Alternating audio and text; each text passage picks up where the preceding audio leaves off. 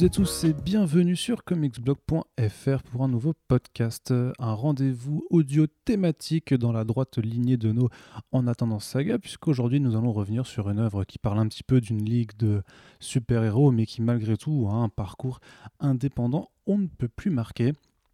Euh, vous l'avez vu dès le titre, il s'agit bien sûr d'aborder dans cette émission la Ligue des Gentlemen Extraordinaires d'Alan Moore et Kevin O'Neill et de vous faire en gros bah, un énorme topo sur, euh, sur cette équipe, sur ces comics hein, qui existent depuis une vingtaine d'années et qui euh, viennent d'achever leur, parution il y a peu de temps avec une édition française qui, qui, suit également chez Panini Comics.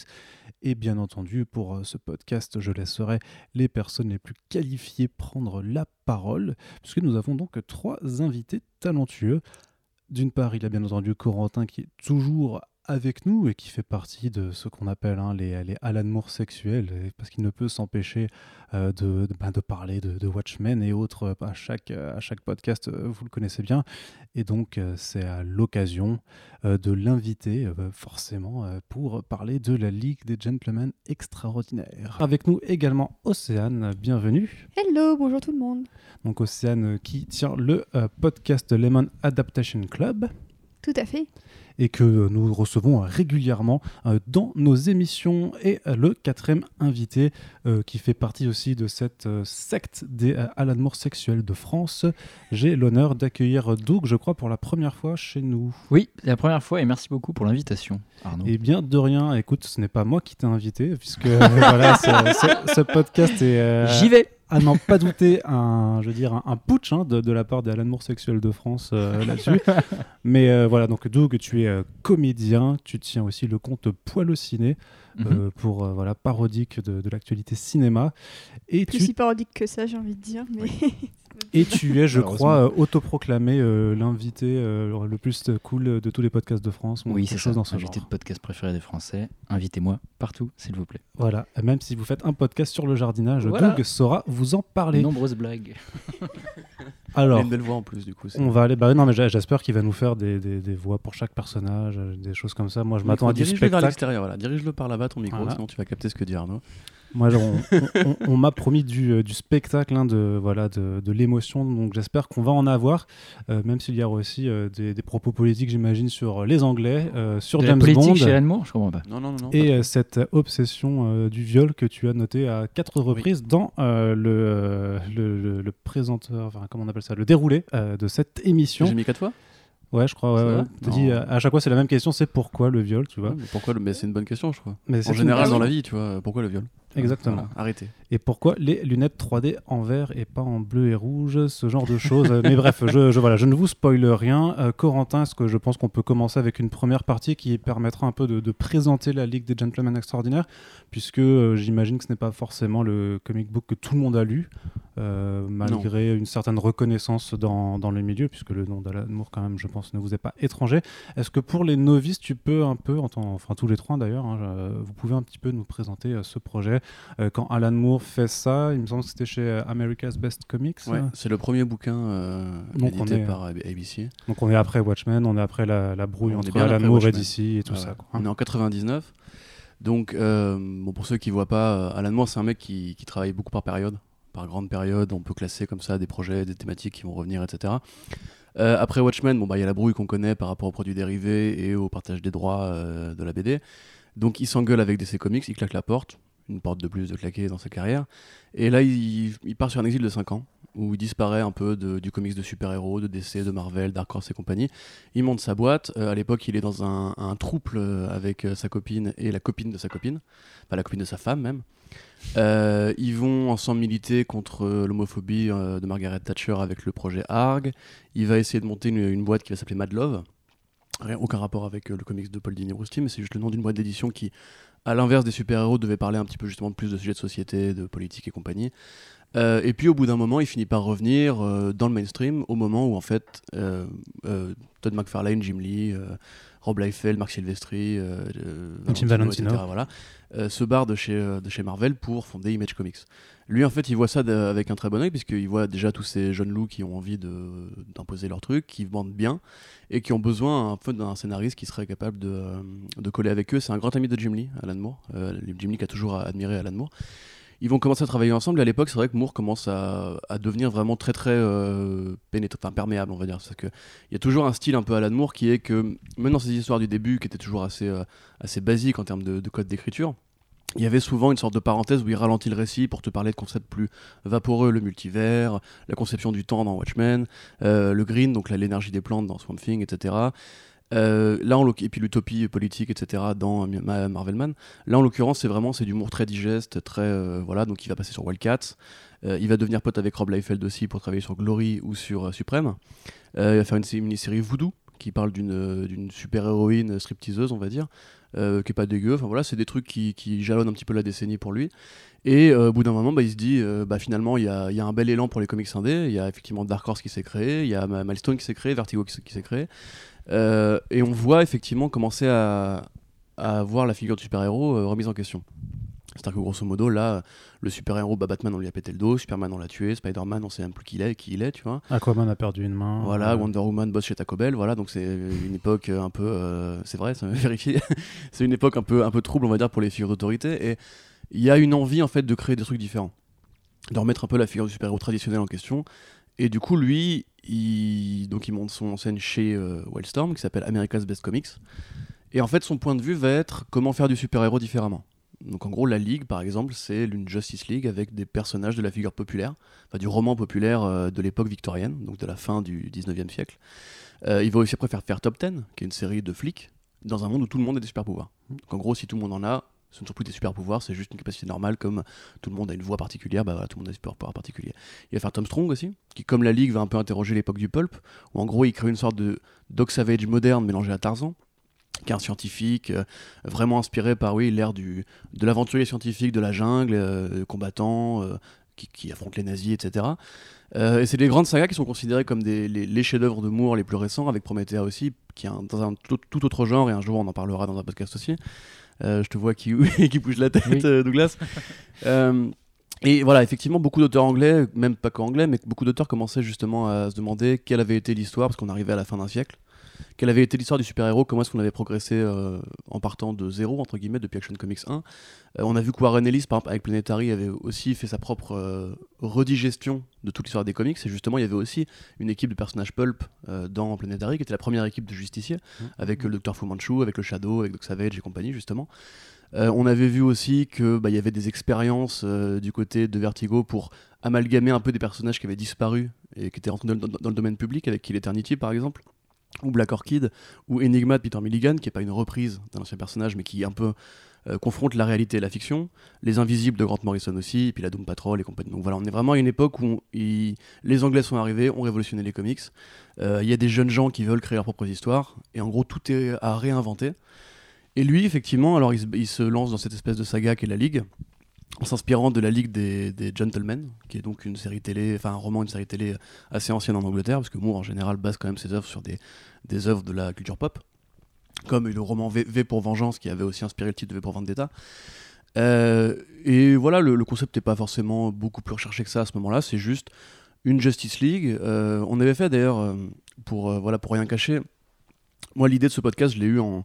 quand tu m'as dit justement il faudrait, il faudrait qu'on parle de The Tempest qui vient de sortir, etc. Enfin, qui vient de sortir, et, euh, qui est sorti et euh, la critique euh, sortira aux environs de ce podcast. D'ailleurs, ouais, c'est donc, enfin, c'est sorti récemment en VF hein, chez, chez, Panini justement en fait qui ces derniers mois en fait a fait une, un travail de réédition totale en fait de toute l'œuvre de Moore et, et O'Neill sur la Ligue des Gentlemen, c'est-à-dire qu'il y a une réédition très beau format euh, des, deux premiers volumes compilés en un seul.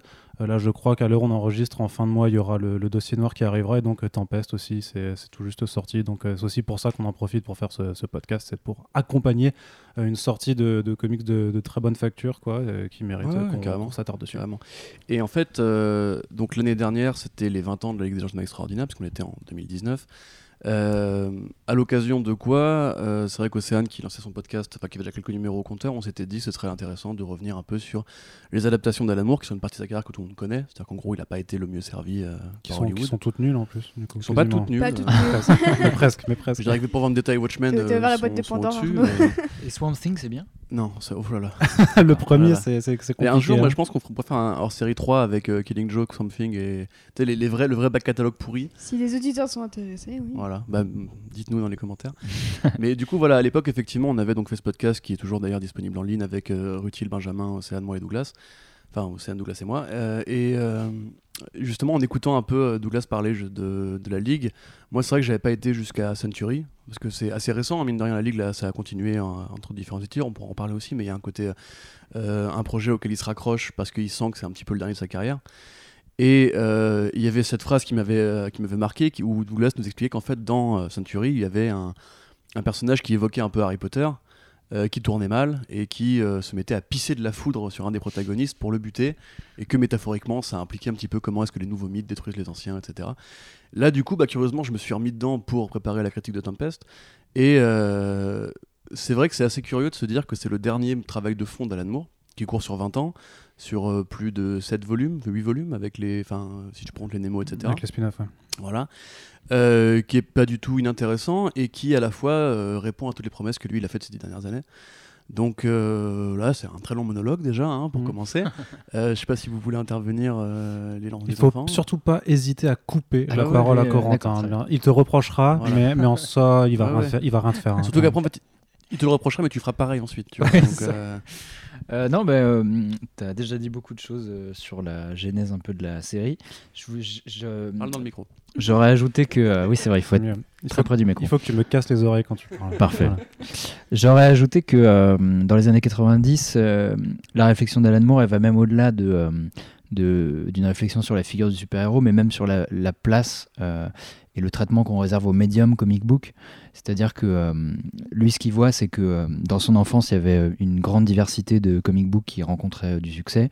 Il y avait des comic books pour jeunes filles, il y avait des comic books d'humour, d'horreur, de, super-héros, mais c'était que qu'une partie des comic books et il voit que tout s'uniformise et en plus au détriment souvent d'une exploration de ce qui est possible narrativement avec ce médium-là il sent que voilà, les histoires s'uniformisent, que, que la façon de les raconter s'uniformise.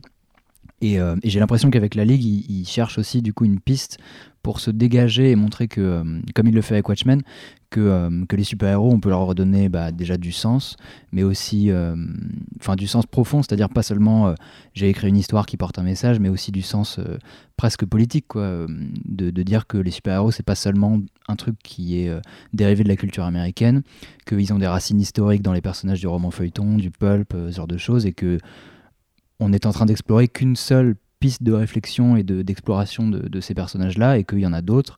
Et ce qui fait, c'est une proposition euh, vers autre chose. Euh, et on va voir avec les volumes d'après qu'en plus, il va se permettre de continuer d'explorer les, possibilités narratives de la BD euh, en mélangeant plusieurs choses. On va y revenir sur Tempest. Et, euh, et c'est déjà ce qu'il faisait un peu avec euh, des choses comme euh, From Hell, où il y avait toute une partie en prose très importante à la fin du, à la fin du roman graphique, sur Big Numbers, qui était un gros projet qu'il a essayé de mener au début des années 90 avec l'ambition de raconter une histoire sur un même lieu, mais dont chaque case parlerait d'un moment différent du temps. Voilà, il est dans l'exploration limite conceptuelle du comic book. Et là, avec ABC, il revient sur des trucs qui sont peut-être plus enfin moins conceptuels, moins intello et moins euh, plus accessibles, euh, et qui paradoxalement vont le devenir de plus en plus au fur et à mesure qu'on avance. Donc il revient aussi à une espèce de synthèse entre les trucs très accessibles, hyper euh, straight, genre bah, c'est l'histoire d'une équipe d'aventuriers, il faut qu'ils se battent contre des méchants et ça devient limite de la satire, et en même temps c'est ultra intello et il faut vraiment se plonger dedans pour capter parce que c'est vraiment stratifié quoi.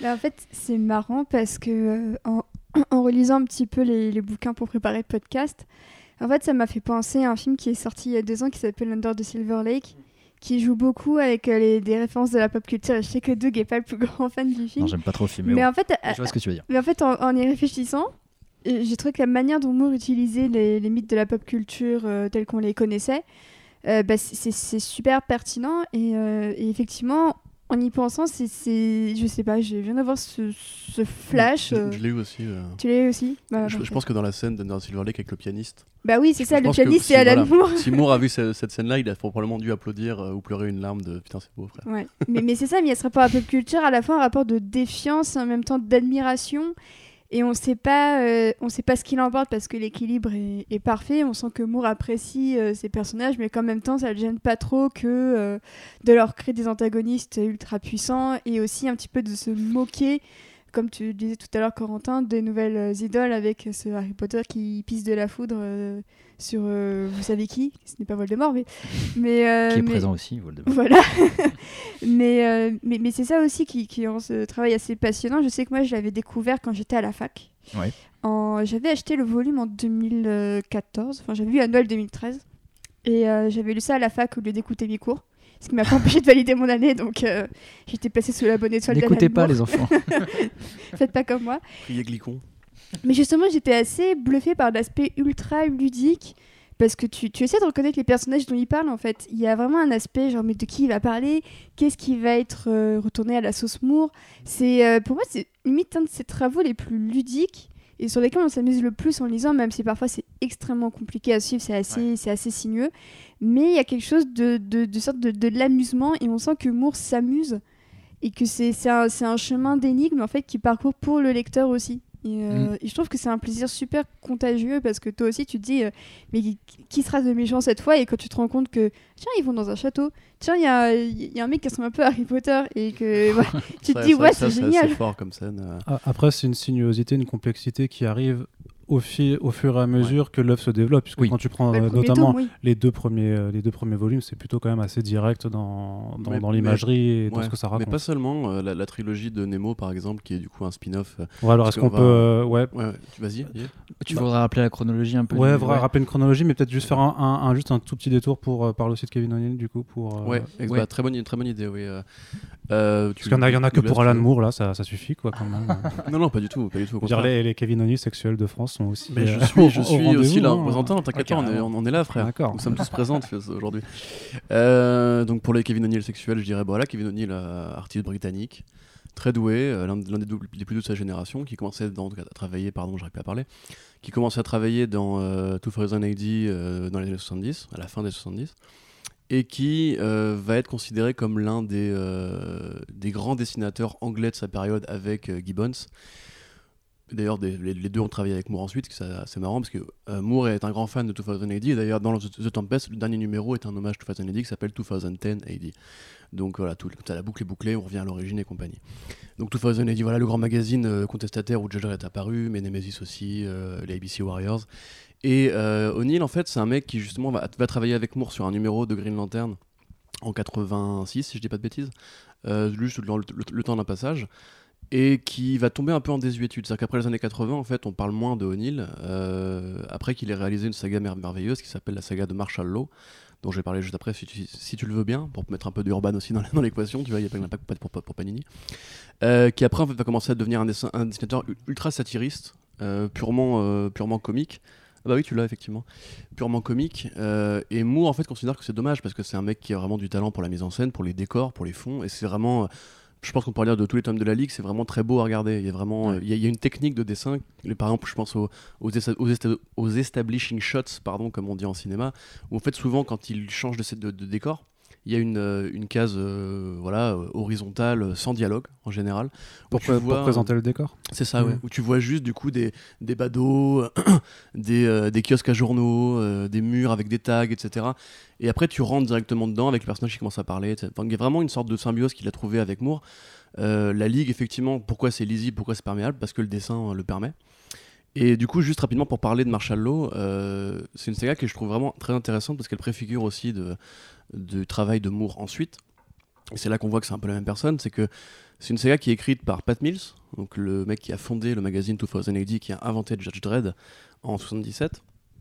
Et Marshall Law, en fait, c'est quoi? C'est euh, la réponse des Anglais aux comics de super-héros.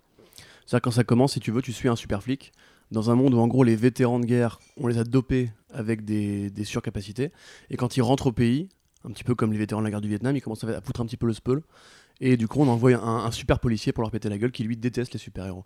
Et tout le comics est jalonné d'une réflexion sur euh, la figure de la virilité toxique dans les super-héros. Il y a des vrais, une vraie critique de Superman, de l'icône justement musculeuse et viriliste, alors qu'à côté t'as une Wonder Woman qui est juste un, modèle de bombasse. euh, voilà, t'as une critique des couvertures du Golden Age avec euh, des, symboles phalliques étaient omniprésents, la femme attachée, euh, enchaînée, etc. Euh, une critique de Batman aussi, à travers le point de vue sur justement la, le côté, c'est un homme qui envoie des soldats enfants avec lui et qui meurt à la guerre. Euh, une critique des personnages de Marvel, juste là en l'occurrence, c'est peut-être le, numéro le plus gratuit de l'anthologie, mais c'est vraiment juste pour dire que c'est des tarés et que euh, c'est complètement bizarre comme, concept. En fait, dans le numéro qui, où, qui raconte les personnages de Marvel, ils sont tous à l'asile en fait. Et ils sont tous fous. Genre, euh, le, l'homme, enfin, Monsieur Fantastique, là, le euh, Red Richards de cette BD là, en fait, il a pas de femme invisible.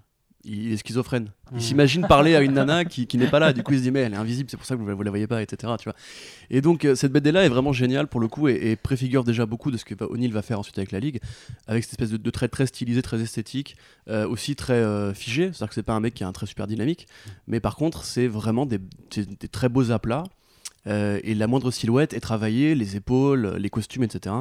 Les couleurs sont géniales. Et euh, effectivement, quand après il va retrouver euh, Alan Moore euh, pour euh, la Ligue, alors au départ, apparemment, la rumeur voulait que Simon Bisley, Mm. grand dessinateur, voilà, de pareil, de la BD, la BD britannique, pardon. C'est de- c'est même pas une rumeur, hein, c'est lui qui était prévu pour, le faire. Quoi. Mais euh, Voilà. s'est pas fait. Et qu'a priori, non, c'était pas fait. Mais du coup, on voit déjà qu'en fait, Moore voulait quand même faire un truc très satirique. Parce que Bisley, c'est pareil, c'est un mec, euh, bon, pour ceux qui voient, c'est un mec qui a, qui a des, des- des postures très euh, improbables, euh, complètement monstrueuses, ou bien des, des- des visages un peu particuliers. Enfin, Et qui a coup, toujours euh, une pinte de bière avec lui euh, en convention. Tou- toujours. je te crois sur pas. Quelle, que soit l'heure de la Voilà, journée. c'est- Simon Bisley, c'est un mec qui s'est fait beaucoup connaître, beaucoup connaître pardon, sur Lobo. Notamment, donc pareil, des BD très violentes, très satiriques, Non, mais c'est Euh, c'est punk. Quoi. assez C'est- écrasantes. Voilà, c'est très punk. Et on, on voit déjà qu'en fait, Moore, à travers cette BD qui est quand même. Enfin, les premiers tomes sont quand même assez euh, digestes. C'est euh, voilà, c'est une histoire de super-héros avec des, des personnages pulp, quoi. Enfin, même rétro-pulp. Il y a des thématiques quand même plus, plus adultes que ce que tu peux trouver Il y a des thématiques adultes, de toute façon, c'est toujours euh, enfin, tu vois, Même une ambiance et une, une certaine violence. euh, Oui, oui, voilà. c'est comme sur les personnages de Watchmen, tu vois, quand il arrive et qu'il dit en fait depuis le début c'était les drogués, des violeurs, des, des pervers, etc. Là c'est pareil, Adam Quatermain c'est Oui. un, un opioïde, euh, un opio, comment on dit Un opioman. Un opioman, pardon. un Opioïde, un le mec lui-même, tu vois, tu le prends pour te droguer, tu vois. tu prends du Antoine Quatermain. Voilà, c'était un opioman. euh, Hyde, enfin de Jackie Lane Hyde, il est plus limite héroïque que la contrepartie euh, positive. Euh, L'homme invisible, bah, c'est un, c'est Un enculé de violeur, voilà, euh, mais à la limite, attention avec les mots, mais à la limite, tu vois, lui-même en fait explique ça. Il dit qu'en fait, quand tu lis le bouquin original de Wells, euh, oui, c'était bien un taré, c'était un, mono- enfin, un mégalomane. euh, Qui avait qui des est- envies de C'est ce que- pouvoir. c'est ce que le film euh, récemment a fait aussi. Oui, bah oui, C'est tout à fait. Oui. film récemment- Oui, oui, récemment. il a Tout à fait, refait, c'est qu'avant euh, de devenir carrément. une figure populaire, un petit peu comme euh, Frankenstein, euh, c'était bien un monstre au départ et il n'y a pas de raison de, de l'humaniser, etc. Donc le travail de, de montrer en fait toutes ces figures de la littérature euh, populaire, euh, c'est la même chose que ce qu'il avait fait sur euh, Watchmen Ouais. avec les super-héros. Ouais, c'est clair. en disant que tous ces héros qu'on apprécie, dont on a lu les, les aventures, en fait, avaient tous aussi ben, des, des gros stars. euh, Ouais, et même, en fait, je trouve qu'il il marque même cette différence-là aussi entre les, sup- les, les héros de cette littérature-là et les super-héros. Et du coup, les visions américaines et européennes. D'un côté, les Américains essayent de d'héroïser des gens euh, en disant oui, mais leurs failles ne les, ne les définissent pas et avant tout, c'est des gentils. Alors que j'ai l'impression que Moore, il dit l'inverse. Il dit certes, on peut les voir comme des héros, mais faut pas oublier qu'à côté, c'est quand même des gros crevards, euh, euh, des gens qui ont des défauts énormes et même qui échouent. Et c'est l'un des points, euh, peut-être on va y revenir encore, mais euh, Enfin, il y a, limite pas un seul tome de la ligue où ils arrivent à gagner euh, proprement, ou alors c'est une méthode un peu à la schlag. euh, et il montre bien que, euh, qu'en fait, euh, la, grosse différence entre la conception de la narration ricaine et européenne, c'est que les histoires européennes ont tendance à avoir une fin, même si elle est tragique, alors que la na- narration ricaine va avoir tendance à vouloir immortaliser les gens et, euh, et qu'il n'y a plus de fin. Et du coup, pour un auteur, c'est assez étouffant, parce que tu peux pas euh, conclure ce que tu fais. Quoi. Mais tu avais un reportage qui était assez fascinant au, mouvement, au moment du mouvement Anonymous, euh, du coup, qui récupérait l'imagerie de V pour Vendetta. Mm. Il y avait euh, la BBC, je sais plus quelle, quelle partie de la BBC, qui avait suivi Moore, qui allait en fait au contact des gens qui faisaient Occupy Wall Street, et qui du coup avaient tous le masque de Guy Fawkes en disant bah, c'est moi, c'est moi qui ai inventé ça, etc. pour voir un petit peu. euh, bah, après, il était pas comme ça, genre, il arrive et il fait voilà, C'est lui, c'est moi. Ça, ça- ça part de moi, maintenant dites-moi qui vous êtes, que je vois si je, je vous, vous valide ou pas, tu vois. Et interrogé par la BBC, si tu veux, on lui pose la question. Comment vous expliquez en fait le succès de, de- de- du masque de Guy Fawkes, de V, etc. Il fait, mais vous savez, en fait, dans la BD britannique, il y a une différence fondamentale avec la BD américaine, c'est que la BD américaine euh, est dans l'admiration de l'autorité et la création de grandes figures euh, qui surplombent, qui partent du haut et qui vont vers le bas. Ouais. Superman, c'est quoi? C'est le, il vole dans le ciel, tout le monde a l'image, tu vois, il vole dans le ciel, on le voit, it's a bird, it's a plane, etc. Il dit, alors à l'inverse, la BD britannique, et même en général l'art britannique, vous regardez, c'est toujours le peuple qui regarde vers le haut et qui jette un caillou. Tu prends Judge Dredd, tu prends tout, tout, tout, tout Faison Eddy, euh, tu prends Garth Ennis, tu prends Grant Morrison. C'est pas des gens qui sont dans la révérence d'une figure de surhomme tutélaire, etc. C'est toujours pour contester un truc. Tu vois, et justement, l'une des morales de la Ligue aussi, c'est de, dire euh, l'homme providentiel, c'est une connerie. Quand euh, un être supérieur apparaît, ça fout le bordel parce qu'il il agit au, au, détriment du collectif. Et comme on l'admire ou alors comme on l'adule, il va se créer un culte qui va l'accompagner et des gens qui vont pouvoir être manipulés, etc un petit peu avec l'allégorie des, abeilles, tu vois, euh, une colonie d'abeilles marche parce que tous les individus sont normaux, etc. Après, du coup, c'est un peu normaliste comme, euh, comme euh, morale, mais c'est vrai que tu as toute l'œuvre de Moore, est toujours pensée sur le côté l'homme supérieur, c'est une arnaque, en fait, depuis le début. D'où l'idée de démonter les super-héros, etc. Mais même un truc qu'on n'a pas dit, il y a aussi une, envie de rendre un petit peu aux minorités, si on peut dire, dans la Ligue, leur vraie place, puisque Will Elmina Harker slash Murray, c'est l'héroïne de tous les volumes c'est la Nick Fury de, de, ce shield-là. quoi. Euh, le, le capitaine Nemo, qui en général avait été décrit comme un homme blanc dans les adaptations précédentes, notamment celle de Disney, euh, sauf quand tu, quand tu lis la suite de 20 minutes sous les mers de Jules Verne, tu t'aperçois qu'en fait c'est un, un, homme indien. Et ça, justement, je crois que tu avais un truc par rapport à. Bah, en fait, euh, quand. J'ai l'impression de dire cette anecdote dans tous les podcasts. Parce que mais elle est bien, elle est bien. Mais en fait, David Fincher voulait faire 20 minutes sous les mers chez Disney. Ah avec le duo Reznor-Ross à la musique. Enfin, vraiment son équipe complète, avec Brad Pitt euh, dans le rôle principal aussi, je crois. Et, euh, et en fait, bah, son Nemo, il voulait que ce soit un acteur indien.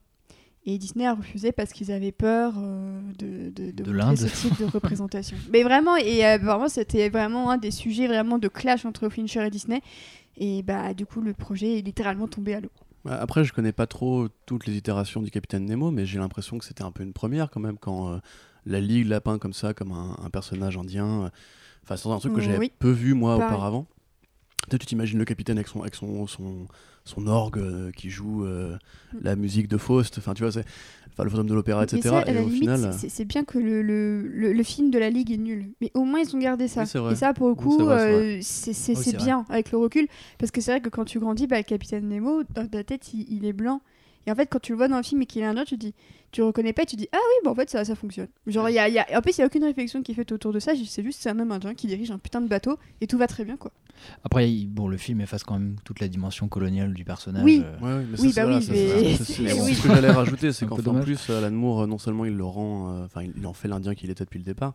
Bah, ça lui permet de mettre des scuds sur mais voilà, C'est une idée britannique, certes, hmm. mais c'est aussi une idée qui est très critique. à la, ah fin du tome 2, on a quand même l'usage de, par l'Angleterre d'armes bactériologiques et Nemo qui se barre en claquant la porte en disant mais enfin moi je collabore pas avec vous vous êtes des tarés. Et justement il y a ce côté toujours et même jusqu'au dernier tome avec la lignée de Nemo euh, où en fait c'est un peu les héritiers modernes du djihadisme mais du djihadisme pur au sens pas de djihadisme fanatique euh, religieux, mais du côté les combattants de la liberté les insurgés quoi et euh, c'est un petit peu c'est un petit peu les révoltés les rebelles et jusqu'à la fin, Jack Nemo est considéré comme une sorte de, de Ben Laden du, du, monde de la Ligue. Alors en fait, quand tu regardes de près, c'est beaucoup plus fin et, pacifié que ça, mais euh, je pense que Moore aussi a un peu conscience que le Commonwealth et la façon dont ça s'est passé, dans la vraie vie, entre guillemets, oui, Nemo serait pas du tout d'accord avec le gouvernement britannique, on n'aurait pas envie de collaborer avec eux. Quoi. Mais c'est assez marrant parce qu'en plus, euh, il, a, il, a, il me semble qu'il a découvert au moment de faire la ligue que euh, Nemo était dans l'île mystérieuse et qu'il était indien. Ouais. Et euh, alors que c'était pas du tout euh, mentionné ou en tout cas évoqué dans dans 20 milieux sous les mers. et d'ailleurs, il me semble avoir lu que dans 20 milieux sous les mers, Verne avait en tête d'en faire quelqu'un qui était polonais à l'époque de la guerre franco-prusse. Il me semble que c'était ça, parce qu'on était quand même dans la fin du 19e mais, euh, mais que ça a changé après euh, quand il a fait l'île mystérieuse et qu'il y a eu tout le truc avec euh, Lincoln Island, qui était bah, littéralement l'île où, se réfugie Nemo. Et ce qui est intéressant avec ça, c'est que ouais, Moore se sert de ce personnage-là pour donner encore une, espèce de dimension anti-impérialisme, enfin comme tu dis en fait, du bas vers le haut plutôt que l'inverse, là où il aurait pu en faire une espèce de figure de, de grand génie intouchable, euh, qu'il faut révérer et tout. Même lui, bah, mine de rien, dans les premiers tomes, il est quand même hyper xénophobe, euh, anti, enfin, anti-islam, anti-pleb même. Il a une espèce de, posture. ouais, une espèce de posture où en fait il combat un impérialisme par un autre, quoi. Finalement, c'est un peu ça. Même dans son rôle de père, est très critiqué. Ah oui, carrément. Par rapport à Gianni, etc. Misogyne. Ouais, ouais. Bah, voilà. c'est intéressant d'avoir un, un, point de vue anglais sur un héros européen d'une certaine manière, de la même manière que Moore, il parle beaucoup des héros américains. Et on oublie aussi qu'il euh, parle de, héros européens dans la Ligue. Mais ça qui est intéressant, c'est quand tu regardes justement les autres travaux que Moore faisait à l'époque. Donc tu as les Top Ten, euh, qui est un commissariat de flics. Euh, j'ai envie de dire très proportionnel à ce que la fiction policière faisait à l'époque. C'est-à-dire que c'est le commissariat de flic où tout le monde s'entend bien, tout le monde est pote, ça, ça vanne, c'est un petit peu le. C'est c'est Bad Boys, tu vois. Quoi. Ouais, d'accord. Brooklyn Nine-Nine. Euh, ouais, ouais, ouais, un petit peu, il y a un petit côté Brooklyn Nine-Nine, c'est vrai, il y a un petit côté, oui, c'est des aventures assez légères où au final, si tu suis une bande de potes flics, quoi. Mais c'est déjà assez diversifié en, en termes d'ethnie. C'est-à-dire que déjà, t'as une nana qui n'a pas de couleur parce qu'en fait, son pouvoir est de changer de, changer de couleur en, en permanence. T'as un, un chien. Parce que c'est un chien dont, le pouvoir en fait est de pouvoir communiquer et du coup qui est monté sur un corps euh, de robot. Donc il y a déjà un côté aussi un petit peu euh, la diversité. Euh, et dans Tom Strong c'est pareil. Dans Tom Strong c'est un explorateur qui arrive sur une île. euh, je crois que c'est dans l'archipel indien ou plutôt australien ou un truc comme ça et qui du coup épouse une aborigène et qui devient alors là il y a aussi le, côté white savior mais bon Doc Savage aussi c'est ça quoi c'est l'homme blanc qui euh, par sa culture par sa force etc et par sa, sa, sa paix intérieure aussi arrive à devenir un petit peu une icône pour tout le monde. Mais voilà les enfants de Tom Strong qui, sont, qui est un héros blanc sont des enfants métis. Euh, il y a un discours sur l'acceptation justement de ça et même lui renonce un petit peu à la civilisation pour rester sur son île avec ses copains un, petit peu comme Moore à Northampton loin de, de tout le chaos Ouais. ambiant de la Terre quoi. Donc euh, déjà là on voit vraiment qu'on est sur un, un auteur qui même s'il avait déjà une bonne quarantaine à l'époque est toujours aussi hippie, est toujours aussi punk, est toujours aussi dans la revendication. Et euh, bon, du coup, on, on a commencé à citer les personnages, mais euh, c'est vrai qu'il y avait aussi un truc que Benji avait dit dans le podcast que Océane avait tenu, c'était qu'en fait, si tu prends euh, la Ligue comme un Avengers de l'ère victorienne, tout fonctionne. C'est-à-dire qu'en fait, si tu veux, on forme une équipe de super-héros qui vont pas s'entendre au début, qui vont s'engueuler, qui vont combattre une menace qui est très grosse et qui, Qui du coup. Ouais, voilà, exactement, qui est alien en plus, et, et où chacun a un rôle à jouer. T'as la force physique, t'as celui qui va être plus sournois, donc qui est l'homme invisible. T'as le héros, entre guillemets, à la Captain America, donc qui est Alan Quatermain, qui représente un petit peu le vieil establishment, euh, le, le vieux rôle du héros, en fait, sauf que là, il est vraiment vieux physiquement. T'as Wilhelmina, qui va être plus une sorte de Black Widow, euh, parce qu'elle est- plus futée. Ouais, Ouais. ou Nick Fury. Bah, en fait, je, pensais à Black Widow par rapport au film, mais euh, bref, enfin, voilà, ça, c'est un autre Oui, je sujet. vois. Et Hyde, voilà, qui est, qui est le Hulk euh, de ce truc-là, tu vois. Donc, mine de rien, en fait, il est, je pense, assez confiant de ce qu'il fait, mais c'est pour ça, on va en parler plus tard, mais les premiers volumes sont peut-être les plus accessibles parce que justement, c'est pas une écriture encore dans la, dans la métafiction, c'est pas encore trop analytique, c'est pas encore trop euh, psychédélique. Et finalement, du coup, c'était pour ça que c'est les tomes préférés de tout le monde aussi. Mais justement, est-ce qu'on peut un peu revenir du coup sur l'historique de publication euh, de, de la Ligue déjà Ouais, bah, en fait, euh, en fait, bon, déjà la visée du projet, comme tu dis, elle a évolué. Au, départ, euh, euh, du coup, je te laisserai peut-être revenir. Moi, j'y connais moins sur le- les déboires éditoriaux qui sont ont suivi la publication des deux premiers tomes. Mais de ce que j'ai retenu, en fait, euh, il était question de faire une, publication euh, assez classique, de, un, premier volume avec euh, des publications euh, mensuelles ou bimensuelles, je sais plus, un second, et puis au bout d'un moment, en fait, Moore et O'Neill se sont dit, mais viens, on fait une espèce de gros projet où c'est un appendice total de notre univers plus une suite, qui s'appelle donc le Black Dossier, le dossier noir. Et, et en fait, on va pas seulement en faire une espèce de, BD, on va, on va faire un, objet littéraire où il y aura à la fois de la BD, mais aussi de la prose, des extraits de cartes, euh, d'autres formes de BD avec euh, peut-être plus de la biographie où on va rappeler, euh, on va éteindre notre univers en fait, on va faire une espèce de cartographie de l'univers, une chronologie de notre univers, on va tout étendre fois fois 1000 et il y aura même un CD qu'on va vendre dedans, etc. Et c'est là où, en fait, euh, ça ne s'est pas fait parce que euh, si je dis pas de bêtises, alors tu m'arrêtes si je dis de merde, mais il me semble que Jim Lee a revendu euh, Wildstorm à DC Comics à cette période-là, sans le dire à Alan Moore, que quand il est venu lui annoncer, ça j'aime bien l'anecdote, Alan Moore il avait sa canne avec une tête de serpent et qui s'est dit putain il va me tabasser avec. Euh, ce qui ne s'est pas produit parce que Alan Moore est un gentleman, mais, euh, mais qui aurait pu se produire parce que c'était pas vraiment réglo de sa part. Après, euh, je sais pas s'ils sont encore potes d'ailleurs, après ce truc-là. Oui, non, voilà. La réponse est non. La réponse est non. Et, euh, et suite à cette revente, Alan Moore a quand même voulu un peu jouer le jeu et continuer d'é- d'écrire euh, d'écrire euh, comme si de rien n'était, mais DC a refusé de publier le Black Dossier sous sa forme bah, pensée par Alan Moore, donc transmédia, avec cette espèce de CD qui raconte encore une, qui étend encore l'univers.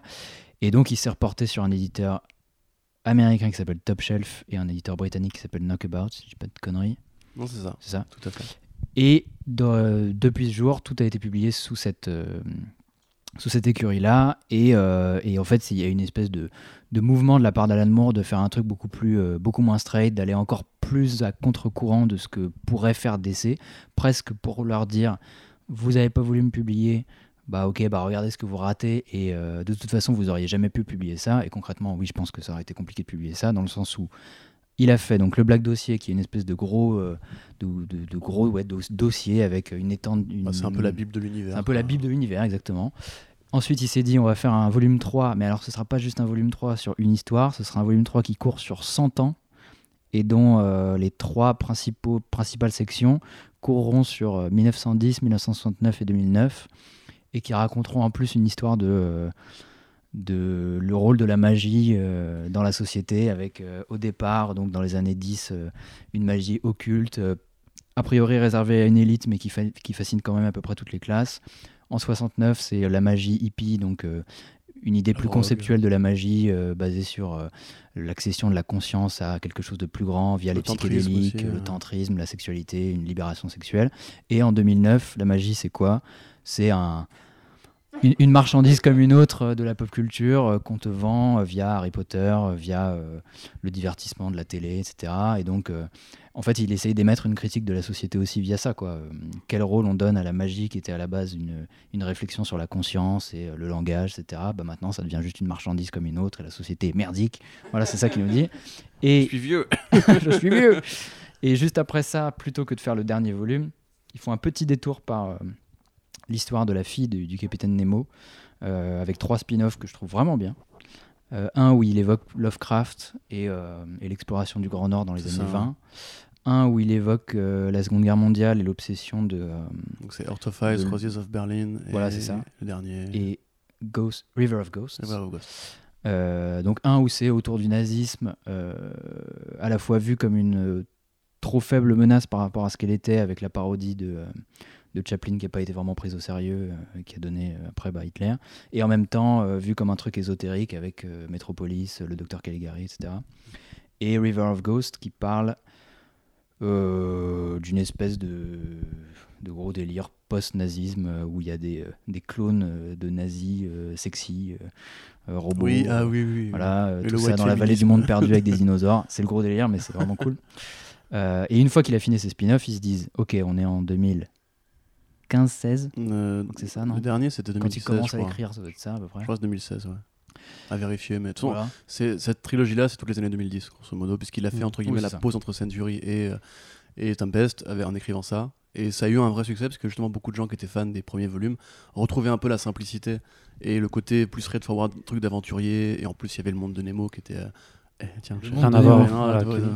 Non, non, Ok, non, ouais, je suis fatigué, je suis fatigué. Vous l'avez, vous l'avez tous pensé, avait, mais voilà. personne ne le Il y dira. avait l'univers slash l'imaginaire du capitaine Nemo qui accompagnait ces bouquins-là et qui du coup recollait mieux avec le côté euh, victorien et aventurier pulp euh, de cette époque-là. Et, euh, et pour ce quatrième volume, qui était le dernier, ils se sont dit on va faire une espèce de barreau d'honneur où, euh, où en fait on va, euh, on va poursuivre ce qu'on a entamé. C'est-à-dire que à la base, euh, la Ligue des Gentlemen Extraordinaires, c'était quoi? C'était les Avengers de l'ère victorienne avec euh, des aventures un peu. euh, Enfin. direct quoi simple il y a un ennemi à abattre il faut qu'on s'unisse pour le vaincre voilà puis progressivement le projet s'est transformé en une espèce de cartographie de la fiction à différentes époques et donc de l'état de la société aussi via cette fiction là Alors, Et si, là- si, je peux juste interrompre, Ouais, ouais. Euh, Il y a un truc aussi, c'est que pour ceux qui suivent Comics Blog, vous avez peut-être en tête de très vieux podcasts où justement Alan Moore râlait un peu contre, euh, contre les gens qui commençaient à récupérer son image, notamment à l'époque de Before Watchmen, où euh, il disait Moi, ce qui m'énerve avec Before, avec Before Watchmen, c'est que Watchmen, c'était une BD qui avait été faite dans un but précis, pour exploiter des codes de narration précis, et que depuis que je l'ai faite, j'ai l'impression que personne s'est posé les questions de comment est-ce qu'on réinvente la BD. Ouais. Et comment est-ce qu'on change la, la façon dont on raconte une BD. Et Tempest aussi, du coup, c'est ce dont tu parles, euh, se pose la, vraiment se pose plein de questions au niveau de, de la façon dont en fait une BD est pensée, comment une BD peut évoluer, et limite en fait à travers des espèces de, de cassage de quatrième mur permanent, il va raconter une histoire qui est fluide finalement parce que l'histoire a un début, un milieu, une fin, il n'y a quasiment pas d'aller-retour, enfin il y a quelques allers-retours entre passé et présent, mais grosso modo c'est assez euh, point A, point B, point C, etc. Sauf que le format évolue de plus en plus et de plus en plus fréquemment au point qu'à la fin, si tu veux, tu passes d'une page qui est en noir et blanc, qui est un comic strip, la page d'après qui est en prose, la page d'après qui est en 3D, la page d'après qui etc etc etc. Ouais. Et justement, c'est ce qu'il avait promis de faire euh, pour conclure à la fois la décennie 2000 2010, 2010 je pense. C'est le côté Voilà, mais il me reste des idées pour euh, casser justement la façon dont on pense un récit euh, séquentiel traditionnel. Et j'ai tout mis dans un seul volume. C'est vraiment Dr Manhattan qui réécrirait plusieurs histoires à la fois. Mais ça ça, m'a ouais, beaucoup fait penser ça. à ça dans Ouais. la manière qu'il a de fractionner le temps à Mm. nouveau pour. euh, Du coup, on s'y perd un petit peu et moi j'ai vraiment On galéré. carrément. On s'y perd carrément. J'ai vraiment galéré au début de Tempest et Corentin lui-même a constaté, j'étais en mode ah mais je comprends rien. Et mais mais en fait c'est c'est totalement cohérent avec le reste de son œuvre quoi. Oui, oui, puis même, tu, dis le côté Dr Manhattan. Euh, Il y avait un. J'en ai déjà parlé dix fois de ça aussi, mais le, le numéro Pax Americana de Grant Morrison sur Watchmen. Arnaud qui soupire en mode genre, ça t'en déjà parlé plein, plein de fois. Mais où. Parce que la douzième fois de- depuis trois semaines. non, non, mais mais- sur un point précis, au milieu du numéro, en fait, t'avais justement le Dr Manhattan de Grant Morrison qui lisait, euh, qui lisait une bande dessinée et qui, dit, qui parle au lecteur et qui fait voyez une BD c'est facile tu tournes les pages et l'histoire elle progresse Euh, un, monde, un monde en 2D c'est simple mais aussi tu peux revenir en arrière si juste tu, tu tournes les pages dans le sens inverse. Ouais. donc la compréhension du temps du docteur Manhattan expliqué aux personnes âgées on va dire. Et euh, là il y a un petit peu ce côté là en fait dans le, euh, le rapport à la 3D tu vois genre par exemple les- donc on l'a on l'a pas dit encore si. Euh, les bouquins sont fournis avec des lunettes 3D euh, 3D donc de l'optique rouge vert comme on dit en gros, tu- bah voilà, vous avez sûrement grandi avec des magazines de dinosaures comme, comme moi, peut-être, je sais pas. Où en Non. fait, vous voyez, Bah. Bon, vous voyez dans Toi le futur, le mec a des lunettes euh, de couleur, bah, c'est voilà, c'est ça. J'ai eu ces magazines de dinosaures, Ah, mon gars, pas. voilà. En fait, je crois, je crois que c'est quand t'as 29-30 ans, tu vois, c'est peut-être plus proche de. Mais euh, voilà, donc en fait, c'est. C'est de la 3D rudimentaire euh, qui joue sur une illusion d'optique. En Ouais. gros, vous avez une lunette rouge, une lunette verte, et votre cerveau va composer avec euh, la stéréoscopie une image qui va du coup interpoler différents plans de relief.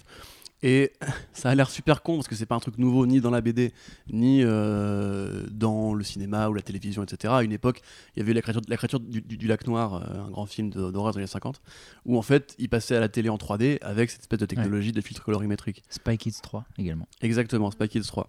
Très C'était bon. longtemps avant les, euh, les technologies euh, 3D actives passives avec. euh, bon, je vais pas vous expliquer, bref, c'est compliqué. Mais euh, voilà, donc grosso modo, si tu veux, même ça, il y a un côté un petit peu Dr. Manhattan aussi. C'est genre, Ouais. Je, je- je dépasse le cadre d'une planche fixe pour te donner en fait un monde qui vraiment a l'air d'avoir de la profondeur physique. Et c'est vrai que, mine de rien, moi je trouvais le truc hyper gadget au début, et puis en relisant Century, enfin en lisant Century même, euh, sur mon PC, parce que ça marche aussi sur- de- depuis un PC, c'est merveilleux cette technologie, voilà, pas besoin d'avoir de la rémanence ou quoi. Euh, J'étais en mode genre putain, ça tue. et il le fait pour un monde précis qui est le Blazing World, qui est un peu le monde du coup où on a, on a enfermé toutes les, toutes les fictions euh, magiques et compagnie. Les fées, les animaux Voilà. anthropomorphes. Euh, et justement, ce truc-là, c'est assez marrant parce que du coup, ça donne vraiment une, littéralement une dimension supérieure au récit. Mhm. Tu te dis que tu dépasses un peu vraiment le côté bande dessinée. C'est un peu plus que ça. Ça a l'air gadget, mais dans le contexte vraiment de comment ils l'utilisent, et en plus, ça devient vraiment un gimmick. Genre ceux qui voient la vérité, entre guillemets, ont tous ça, ces ouais. putains de lunettes euh, bleu-rouge. Mais ce qui est marrant, c'est qu'en plus, il avait, euh, euh, il avait même voulu pousser le concept, le concept plus loin, mais finalement, il a pris sa retraite avant. Il avait dit que ça l'intéresserait de travailler sur euh, la BD web, où, euh, où il travaillerait avec les hyperliens. C'est-à-dire que tu cliquerais, et donc euh, le, le fait de passer à une autre image comme ça, plutôt que de les juxtaposer, donnerait un autre sens encore si tu allais Ouais. dans d'autres pages. Ça aurait été hyper intéressant. Il ne l'aura pas fait, tant pis. Ouais, ouais, C'est un peu le Hideo euh, lecteurs, ou- si ou vous avez des idées, n'hésitez pas. Quoi. Euh, mais ce qu'il faut rappeler aussi, c'est que, bon, effectivement, il y a ce, cette espèce de, de proposition de- d'avancée à la BD. Mais au fond, pas mal de trucs que- qu'il entreprend dans euh, La Tempête sont des, hommages à ce qui a déjà été fait aussi. Tu l'as dit toi-même, la 3D, c'est pas récent, tu vois. Et même le format de comic strip qu'il évoque. euh, en fait, chaque numéro, euh, il y a six numéros de La Tempête, et chaque numéro correspond à un type de magazine de BD précis qui était pertinent dans l'enfance de Moore et O'Neill, donc les magazines pour filles, d'horreur, etc. En fait, ce sont des formes de BD qui, euh, qui ont, se sont épanouies en Angleterre dans les années 60 et qui ont progressivement été euh, supplantées par euh, bah, tout le comic book anglo-saxon qui est plus orienté super-héros et beaucoup moins divers aujourd'hui.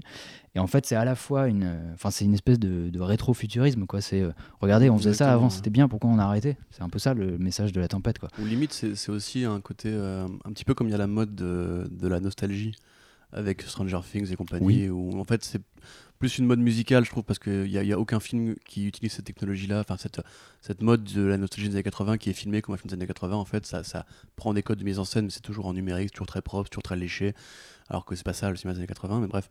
Au niveau de la musique notamment, les bandes son qu'on voit dans Bumblebee, qu'on voit dans Stranger Things, qu'on voit dans Super 8 et compagnie, et même dans, dans ça, euh, utilise toujours cette espèce de mécanique un petit peu de genre, rappelez-vous, on vous plonge dans une époque.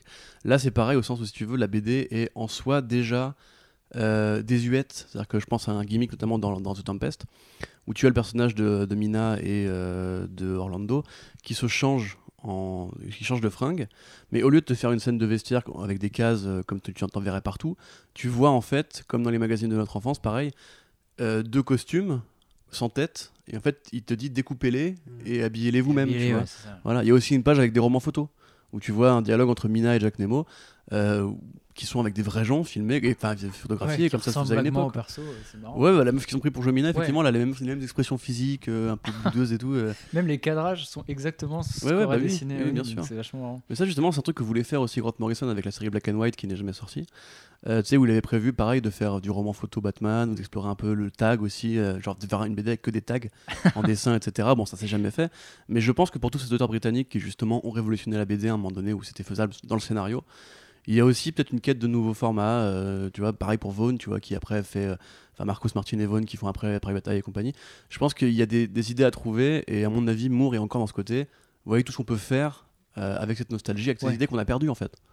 Oui, c'est ça, c'est retrouver un savoir-faire, euh, ou en tout cas une démarche d'exploration du médium qu'on a fini par perdre parce que, à force de considérer la BD comme une espèce de d'art mineur, je pense que c'est plus le cas effectivement aux États-Unis qu'en France où on a vraiment une, une bonne considération de la BD, même si elle pourrait être encore meilleure.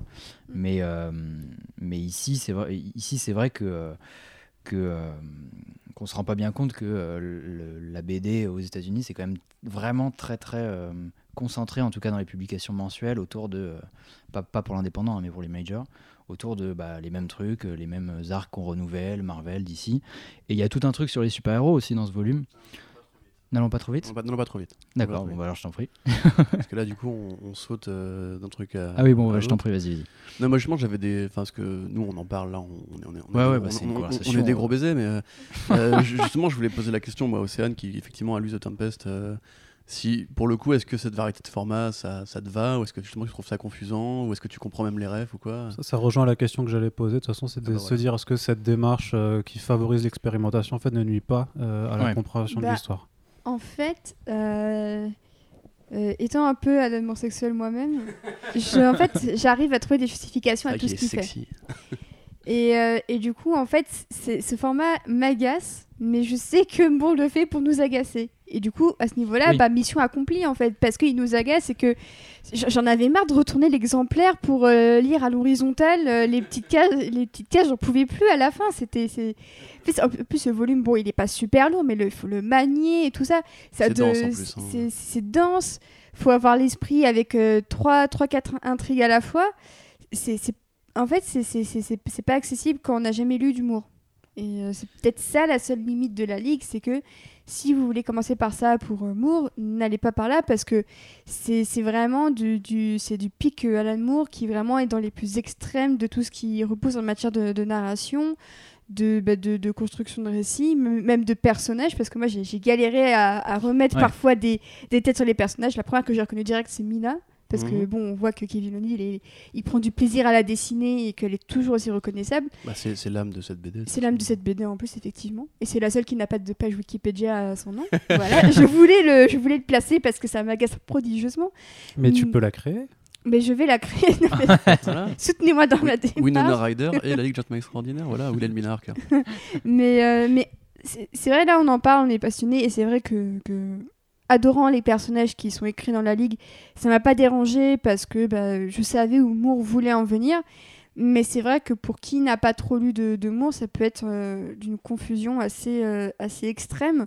Et c'est peut-être ça la, limite au fond de la démarche, c'est que, euh, comme vous l'avez dit tout à l'heure, messieurs en off, elle s'adresse vraiment à ceux qui ont suivi la Ligue depuis ses débuts jusqu'à la fin. C'est vraiment, c'est assez exclusif comme BD. ouais clairement Ah, Après, dans, dans, dans cette démarche d'expérimentation, notamment sur les découpages et tout ça, le fait que tu t'y retrouves pas forcément quand tu abordes l'œuvre en relié, c'est parce que ça a aussi été pensé à la base dans le format de lecture épisodique, avec le single issue, qui est quand même un matériel que tu t'amuses beaucoup plus à manipuler et qui est moins sacralisé que l'album de BD, le graphique, sûr. Oui, le, Ouais, hardcover que tu as dans ta bibliothèque, tu vois. Parce que euh, avec ton, ton single issue, t'as pas ce rapport forcément euh, ultra Oui, oui. important. Bah, même, je trouve que l'édition de. Panini, euh, qui est une belle édition au demeurant, et d'ailleurs, Non, bah remarque, parlons-en maintenant. Euh, Il y a une grosse erreur, euh, les gars, Panini, euh, si tu m'entends.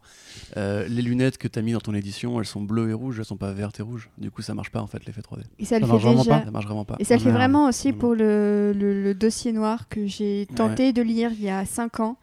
J'ai mis plusieurs semaines à le lire parce qu'en fait, les, les lunettes, les mettre, elles sont confortables. C'est pas comme les grosses lunettes de cinéma. Non, elles sont bien. ouais. Mais en fait, le fait de, de, de, de n'avoir que le rouge de correct et pas le vert, c'est insupportable pour la rétine. Ça file la migraine. Ouais, Et c'est vraiment terrible parce que c'est de la super BD. Et, et moi, à l'époque, j'avais acheté ça en étant encore un petit peu newbie d'Alan Moore en me disant Ah, tiens, c'est la suite de la Ligue, je vais la lire, c'est trop bien et tout ça. Et, euh, et, et ça m'avait vachement déçu de, de, de voir justement que je, je n'arrivais pas tout simplement et que ça me faisait mal à la tête. Il n'y a rien de pire que de vouloir lire une BD mais qu'elle te donne mal à la tête parce que Mm. le format des lunettes n'est pas Ouais. adapté, que le travail de l'éditeur s'est un peu foiré là-dessus. Et rien que pour ça, la BD perd déjà un point pour la critique.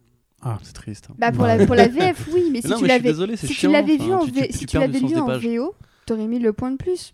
Ah, bien sûr. Tu, tu- du coup, là, les lunettes vertes et rouges, euh, tu les trouves où? Bah, moi, je les trouve chez Douglas, qui tout à l'heure bah, tout à l'heure nous a ramené toutes ces paires de lunettes et justement, j'ai enfin pu voir les pages en 3D. En 3D. Euh, mais effectivement, ouais, c'est- un peu pénible. Mais euh, pour, du coup, pour ce que je disais, l'édition Panini, je trouve qu'elle est un peu resserrée parce que c'est quand même, euh, c'est peut-être le tome le plus verbeux de la ligue. Ouais. Autant les premiers avaient des dialogues assez fluides et compagnie, là c'est quand même c'est c'est très chargé, notamment sur le super-héros effectivement. Euh, je sais plus où on en est par rapport au plan que j'avais fait du coup. Bon, ça fait très très longtemps qu'on est euh, on euh, Tu fais ton. Alan Moore et t'exploses toutes. D'accord, bah, très bien, très bien, non, très mais bien. c'est vrai que, euh, que euh, en plus, ce tome a la particularité de raconter trois intrigues euh, qui sont au départ déconnectées et qui finissent par se rejoindre sur la fin. Donc c'est vrai que, euh, bon, déjà, c'est illisible si on n'a pas lu les précédents, honnêtement. euh, euh, D'abord parce que ça reprend euh, quasiment une heure après le- les événements de, de Oui, Century, euh, le tome Ouais, 3. c'est la, la- ils, la disent on va en Ouganda et c'est le, début de la Oui, voilà. tempête, c'est on est en Ouganda quoi. Et, et en plus, dis- ça disons, ouais. je te, je te mais j'ai l'impression quand même que tu as quand même genre les deux premiers tomes qui sont vraiment le, le newbie friendly euh, de la Ouais. ligue et que Ouais. si vraiment tu veux passer le, le niveau au-dessus, faut faut aller découvrir euh, la suite, mais tu as quand même euh, une Mais- différence euh, ouais. assez importante dans, dans- dans ton implication en tant que lecteur sur la compréhension C'est de cette c'est- œuvre. c'est évolutif. Ouais. Parce que genre le, le, le tome euh, Century, donc effectivement comme tu l'as dit, qui comporte trois chapitres qui sont 1910, 1969 et 2009, euh, pour le coup, je dirais que c'est clair et compréhensible si tu, lis que, si, tu, si tu ne lis que 1910. Et moi j'ai longtemps cru d'ailleurs que c'était vraiment la suite. C'est-à-dire qu'en fait j'ai passé par-dessus Black Dossier quand j'ai lu la première fois. Oui. Et après je suis revenu dessus euh, en comprenant qu'en fait non, Black Dossier arrivait avant. Alors qu'en fait Black Dossier se passe avant, mais- enfin, après 1910, donc c'est déjà un peu compliqué. Euh, mais en fait, c'est évolutif au sens où, si tu veux, le récit 1910, il est simple. Euh, le but, c'est juste de, de poser la figure de Oliver Haddo, qui est donc le Aleister Crowley de cet univers-là, qui est le grand mage à la Voldemort, à l'atome jeu du sort et compagnie, qui après va changer de figure, comme tu l'as dit, pour devenir une sorte de gourou un peu euh, à la Charles Manson. euh, ouais. Euh, oui, tu... Un gourou de secte, oui, c'est ça. Mais ça, voilà, dans les années 60, et après qui va devenir effectivement le Lord Voldemort qui crée un Antéchrist en 2009. Euh, parce que oui, Harry Potter est l'Antéchrist. Euh, et J.K. Rowling ne dira pas le contraire. Et euh, ça, ça me fait rire tout seul. Et l'occurrence, en l'occurrence, si tu veux, c'est vraiment, c'est vraiment au milieu de Century où en fait tu, as, tu commences à avoir cette espèce de réflexion sur la métafiction et la magie précisément, parce que tu vois de plus en plus d'occurrences de, magie, de dialogues sur c'est quoi le but, etc. Et la fin, particulièrement la fin de Century, il y a une sorte de Deus Ex Machina qui pour le coup fait vraiment BD absurdiste. Tu vois, c'est comme dans euh, Golden Child Dark Knight, tu vois, où il y a le Joker Jack ressuscité, tu dis pourquoi. Et la fin, tu dis, c'est... En fait, le but n'est plus vraiment de raconter une histoire structurée. Et quand tu vois la carrière de Moore, c'est un petit peu comme celle de Miller, quelque part. C'est plus il évolue dans le temps, moins il a de choses à prouver, et plus il, se dit, bah écoute, euh, moi j'ai plus 20 ans, je suis pas là pour faire une BD digeste, j'ai ingéré beaucoup de notions personnellement, il faut que je les recrache, il faut que j'en parle, etc. Et tu, tu compares à Marvelman, par exemple, qui a un, récit qui est très clair, qui est très fluide, et qui limite n'a pas une vision de long terme avant le milieu de, de la série. Euh, là, en l'occurrence, on est très très loin de ce code de récit-là. C'est-à-dire que les dialogues, parfois, on n'y que ni tête. C'est quand tu vois les flashbacks de super-héros, enfin les flashbacks, l'histoire des super-héros Oui. racontée dans euh, le The Tempest, c'est à s'arracher les cheveux tellement euh, tu t'y perds. quoi. Il y a, il y a 10 ans, 18 personnages, euh, tu sais pas qui, le, qui est qui, tu comprends pas qui est qui avant un certain numéro précis qui te dit qui est qui. Et en fait, tu comprends très bien qu'effectivement, ce que disait Océane n'est pas faux. Moore, je pense, a aussi un petit peu envie de t'énerver. Il a aussi un petit peu envie de te montrer que les comics, c'est- parfois, c'est de la connerie. Et je pense que limite, il y a aussi un- C'est- une c'est- moquerie des super-héros en démontrant à quel point ça peut être bêtement complexe pour rien. Oui. Tu vois, la- comment la continuité peut tout embrouiller, etc. Parce que Jonathan Hickman. oui.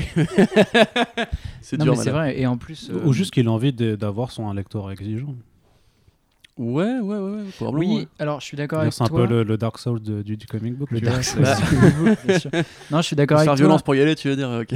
bah ouais. Et en même temps, euh, je- quelque part, ce qu'il veut dire, c'est effectivement, oui, euh, euh, il veut un lectorat exigeant et en même temps, euh, il veut l'amuser aussi parce que j'ai l'impression que dans ses dernières déclarations, ce qu'il disait, c'est que, comme tu dis, les super-héros se prennent trop la tête, c'est de la complexité pour rien et. Enfin, il n'a pas caché son amour pour un truc aussi con que Crypto, le super chien, tu vois. Parce que lui, ce qu'il aimait dans le Silver Age, c'était le côté débridé complètement. On a plein d'idées, on les met. Et ces, ces appendices de super-héros qu'il y a dans Tempest, c'est un peu ça. C'est t'as un personnage qui maîtrise, je sais plus, genre les maths. Et en fait, euh, il fait une opération tellement Ouais, complexe que euh, ça bute ouais. le méchant. Enfin, tu sais, c'est des trucs complètement dingues, mais parce qu'on est dans la tradition plus de la ça satire aussi, que du, euh, que du, euh, du truc premier degré que lui-même a démarré malgré lui avec Watchmen. Quoi. Donc, Mm, euh, Carrément, mais euh, bah, parlons-en maintenant. Oui, la critique des super-héros aussi, elle passe par le fait que Alan Moore est personnellement convaincu que euh, les super-héros, c'est une forme d'art figé qui déjà a pris beaucoup trop de place pour ce qu'elle a à dire, c'est-à-dire pas grand-chose. Euh, Lui-même, quand il parle de, de son travail justement chez Image Comics sur des séries de super-héros, mhm. parce qu'il a fait du Spawn aussi et compagnie, euh, il dit que c'est des histoires qui sont plus que correctes pour des lecteurs de 13 ans. Oui. Et c'est voilà, c'est le regard qu'il a sur son travail par rapport à ça. Très honnêtement, euh, dans The Tempest, si vous justement vous trouvez que c'était un peu une réflexion de vieux con, c'est un petit peu son son aide-moi à Jim Jarmusch les zombies. The Dead Don't Die. Voilà, si c'est un peu son The Dead Don't Die des super-héros. Qui est pas ouf, cela dit The Dead Don't Die. Donc je sais pas si la comparaison est bien. euh, Voilà, un bon film de vieux con, t'en t'en aurais un sous la main euh, au Bah, grand public. Tous les films scénarisés par Aaron Sorkin sont des bons films. de- Exactement, voilà, c'est un petit Oh. peu, euh, c'est un petit peu le Steve Jobs euh, de son super-héros. Non, mais bref, voilà, je trouve au hasard. Pire métaphore. Non, en fait, tu veux, mais il y a vraiment ce côté. euh, les super-héros, lui qui est au contact de ça depuis très longtemps, il a horreur déjà de l'industrie et des comics. Et pour du coup revenir sur ce Et que voilà. tu disais, effectivement, je- il y, a, il y a cette rupture avec, euh, avec DC qui va être très dure parce que déjà DC l'a arnaqué une fois avec Watchmen. Il se barre, il part chez des indés en se disant il y a un, un vent de liberté qui se crée, moi je vais créer ma boîte avec eux. C'est des petits jeunes, ils m'aiment bien, je suis un peu leur, euh, leur papa modèle et compagnie. Marvel lui avait aussi cassé les couilles sur Marvel Man. en- Marvel lui a cassé les couilles, mais tout, truc, va tout euh, tout monde, les tous les histoires, grands ils s'engueulaient éditeurs. avec beaucoup de vont- gens. hein. Mais en l'occurrence, là, c'est vraiment, euh, il est pas au courant que sa boîte a été rachetée. Et la raison pour laquelle il se barre aussi, c'est que DC commence à, à le censurer. C'est-à-dire Ouais. que DC va commencer à censurer des chapitres de la Ligue. Euh, notamment, il y, a- il y a un numéro de la Ligue où il devait y avoir une, une référence à Marvel, directement avec Marvel Something. Et DC dit non, non, non, pas faire ça. Mais parce que c'était une poire à lavement qui s'appelait Marvel quelque chose. Voilà, c'est ça. tu vois. du coup, et, ça, c'est des trucs. est-ce que je peux entendre Oui, mais c'est de la satire, tu vois. Oui, oui, je suis d'accord, euh, d'accord. encore une fois, Marshall Law, ça a après été récupéré par DC, tu vois. Et- Ouais, pourtant, ça, ça, ça se torche le cul avec les héros de DC. Et euh, du coup, lui, en fait, il a aussi ce côté les super-héros, c'est devenu une littérature pour les petits fascistes. Ouais. Un petit peu comme Michel Gondry disait pendant la promo de Green Hornet. Ouais. Tout le monde s'en souvient. Euh, respect, Michel. Michou, ça, l'artiste.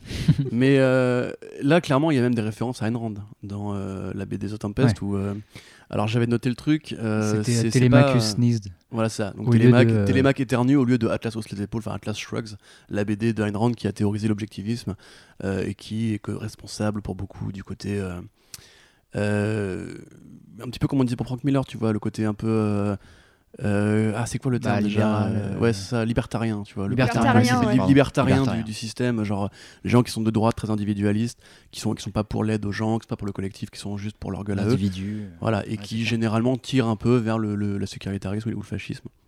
Donc là, en l'occurrence, euh, il y a vraiment ce côté-là, au sens où il y a même une maison de retraite où on fout les anciens super-héros, exactement comme dans Marshall Law, où justement, quelqu'un- Will Mia demande mais qui est-ce qui, qui, est-ce qui paye pour eux, quoi, parce qu'ils ont plus de carrière, etc. Et le mec te répond, bah, en général, c'est le cinéma. Parce qu'en en fait, on les laisse pas mourir, parce qu'il y a toujours moyen de faire une, franchi- une franchise Une avec eux. franchise, ouais, c'est- Et, et c'est à la fois horrible et à la fois génial parce que tu te dis qu'effectivement aujourd'hui, enfin, on te fait un film Doctor Strange. euh, euh, je suis pas persuadé que le grand public sache vraiment qui était Doctor Strange avant de voir le film, tu vois, ou même Ant-Man. Enfin, tu vois, euh, tout le monde aurait pu dire qu'Ant-Man allait mourir un jour. Et en fait, non, non, parce que si tu peux faire un film avec lui, il a- tu le gardes dans un coin, etc. D'autant plus rigolo qu'Ant-Man était en plus membre fondateur des Avengers premier. Ouais, ouais, ouais. vois, Bah, après, depuis, il euh, est passé. euh, Après, moi, se trouve, je vais me faire tuer parce que je connais très mal Ant-Man et se trouve, il a une, une belle, un bel historique de grand chef-d'œuvre, j'en sais rien. Mais... Je je sais pas de chef-d'œuvre pas, mais il a quand même le Ouais, ouais. mérite d'avoir un vrai historique Ouais. qui est pas du Il tout a à- proportionnel à la petite taille de son Il personnage. a Ça un super background avec la guêpe euh, qui Ouais. parle de sujets assez hardcore, même chez Marvel, avec Ça, tout ce c'est qui est les- violence c'est les Ultimate, par conjugale. euh. C'est dans les, c'est dans les Ultimates, ça, du coup. Oui, dans Le- les le- Ultimates, le vrai- mais en tout cas chez Marvel, ça reste Ultimate. Et c'est vrai qu'il parle quand même de violence conjugale, ce qui est un des, des arcs les plus matures pour moi qu'ils qu'ils Ouais. aient fait à, à ce sujet-là quand même. Et Captain America qui pète la gueule à, à Hank Pym euh, parce qu'il a refait sa femme. Et euh, justement, c'est pas non plus un hasard si le grand antagoniste de La Tempête c'est James Bond, mais le James Bond de Ian en Fleming en plus, qui est euh, bah, le premier euh, héros à avoir été aussi franchisé euh, avec un renouvellement d'acteurs. euh, et il y a aussi tout un truc méta dans le tome où, euh, où il t'explique que. Je sais plus si c'est dans ce tome ou si c'est dans Century. Moriarty. Ah, puis t'as son grand-père aussi, à la base. t'as son grand-père et tout ça. Oui, Donc oui, aussi une question ouais, de c'est filiation Ouais, de- alors, des bondes. Juste voilà, pour expliquer ce que vient de dire Océane, euh, en fait dans la ligue quand ça commence, vous avez un personnage qui s'appelle Bond, qui est Campion Bond, qui est le bras droit de M. M c'est donc comme dans le film, James Moriarty, le grand adversaire de Sherlock, Sherlock Holmes, Holmes. et considéré comme, à tort ou à raison, l'un des plus grands super-vilains, l'un des premiers super-vilains de la fiction. Mm. Parce qu'il est énigmatique, il a un réseau, il est trop puissant, etc. Et il revient. euh, et il revient, voilà, occurrence régulier, et même il a été modernisé plein de fois, euh, voilà. Et dans la Ligue, il fait partie du gouvernement. Tout à fait, ce qui n'est pas un hasard pour moi. Mais ce qui est bien, c'est justement, euh, euh, il y a une- un historique des M. M, le premier, c'est Moriarty, donc le, ça explique le M de James Bond, parce que le, le- le pro de James Bond s'appelle M, tu vois, son patron. Après, c'est M pour Mycroft Holmes, le frère de, Ouais. de Holmes qui est aussi intelligent que lui. Et après, il y aura le M de Mother quand justement M devient une femme, comme dans la saga James Bond de Daniel Craig. Daniel Craig qui est présent dans la ligue, puisqu'on voit un des James Bond qui est Daniel Craig. Et euh, en fait, de génération en génération, la lignée des Bonds, qui du coup sont juste des loufias, vont commencer à monter en grade. Et le premier s'appelle Jimmy, James Jimmy. Parce qu'il n'avait Bond. pas les droits pour dire James. voilà. Alors déjà, c'est la critique la plus acerbe que j'ai jamais vue sur le Bond de, de Sean Connery, au sens où c'est un, un violeur. Point.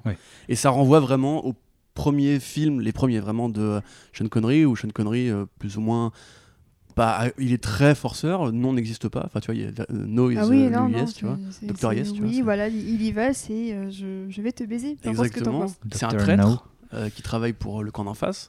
Euh, Oui, c'est ça, c'est une taupe euh, qui bute. euh, Exactement. Il est très, il est très violent. gênants, ouais. Il est très violent. Et le premier Bond, en fait, justement, il se fait un peu bolosser par son patron qui lui dit Mettez pas Sidney Riley, qui est un vrai espion qui a inspiré après plus tard la figure de l'espion supérieur, etc., dans les- la fiction. Son patron d'ailleurs c'est Harry Lime de Le Troisième Homme, ce qui n'est pas un hasard puisqu'il y a l'affiliation entre le film noir et le roman d'espionnage après. Voilà. Et lui- lui-même va tuer le chapeau melon de chapeau Oui, melon voilà. de cuir. Et voilà. Ouais, tout- c'est pareil, tu vois toujours les références, etc. Tu t'amuses à voir qui est qui et compagnie. Sauf que eux, Si du vous coup, aimez l'Angleterre, ces BD sont faites pour vous. Parce C'est que eux, clair. du coup, ils sont, ils, sont, ils sont quand même sous copyright. Du coup, on leur donne un, un autre nom. Tu vois, c'est Night et, euh, et je sais plus quoi d'ailleurs. Mais bref, peu importe. Mais Et tu, du les, coup, en fait, tu, tu les reconnais sans difficulté. tu les reconnais toutes euh, choses. Bah, très facilement. Bah, Bon, on en reparlera. Mais Bond, euh, Bond, pour le coup, je pense que pour les nouveaux lecteurs, c'est vraiment tu- Jimmy. C'est un dragueur, il clope, il a son smoking impeccable. oui, il Et- chante son thème principal. Voilà, exactement. Il, il bosse pour le MI5, euh, qui est le vrai MI5, quoi. Et justement, en fait, lui, il va vieillir euh, avec cette espèce de destin d'enfoiré, parce que c'est un vrai enfoiré. Et à la fin, il prend le contrôle du, euh, du MI5 et devient du coup M. Et euh, il, de- il- il redevient jeune, donc pareil, le, le côté la franchise, tu vois, on le ravive, etc. Et il crée euh, une sorte de, de, de petite armée privatisée d'agents J. Ouais, Du coup, t'as sont ses J1, clones, quoi. J2, J3, tu vois, qui en fait, du coup, sont Roger Moore, Craig, Dalton et compagnie, tu vois, Mhm. et euh, qui sont tous, du coup, des tueurs froids sans merci, qui lui obéissent parce que lui, c'est la première figure, tu vois, c'est le grand-père du super-héros, et comme tu dis, C'est le premier, enfin, de l'espion, pardon, c'est le premier euh, personnage, James Bond, qui, avant même qu'on se pose la question, et si on pouvait faire Indiana Jones sans Harrison Ford, est-ce qu'on pourrait euh, faire, enfin, recaster tel personnage, etc., est-ce qu'on pourrait reprendre la saga avec un nouveau héros et compagnie? Bond, c'était ça. Bond, c'était, il a eu ses six films, enfin, Sean Connery a eu ses six films, hop, on l'a dégagé, on a mis un mec à la place, etc., etc. Et il a inventé en fait un truc qui était commun aux comics à l'époque. Tu vois le côté euh, un, un personnage qui du coup passe d'auteur en auteur. Ouais. Lui, c'est un personnage qui passe d'acteur en acteur. Et aujourd'hui, ça commence seulement à arriver avec les reboots euh, de Batman et compagnie. Mais à l'époque, c'était vraiment inédit. Il n'y avait que Bond, tu vois. Et du coup, Bond invente à sa façon la franchise qui déconnecte de l'auteur original, puisque il n'y a quasiment plus aucun film Bond qui a adapté des bouquins originaux. Enfin, le prochain, apparemment, parle un petit peu de, de, de l'amour de, de Fleming pour les Antilles, euh, enfin, les Caraïbes et compagnie, donc euh, peut-être que. Voilà. On si on a voir. vu des photos où ils sont où il est aux Caraïbes. euh, Ah oui, Voilà, voilà, bref. Et, et vraiment, c'est genre, c'est un truc qui n'appartient qu'à un studio qui est là pour faire du fric, quoi, et qui doit toujours rester jeune, renouveler l'image et compagnie. Et en gros, lui, c'est la mort de la culture des, des artistes. Du coup, c'est forcément lui qui devient le méchant.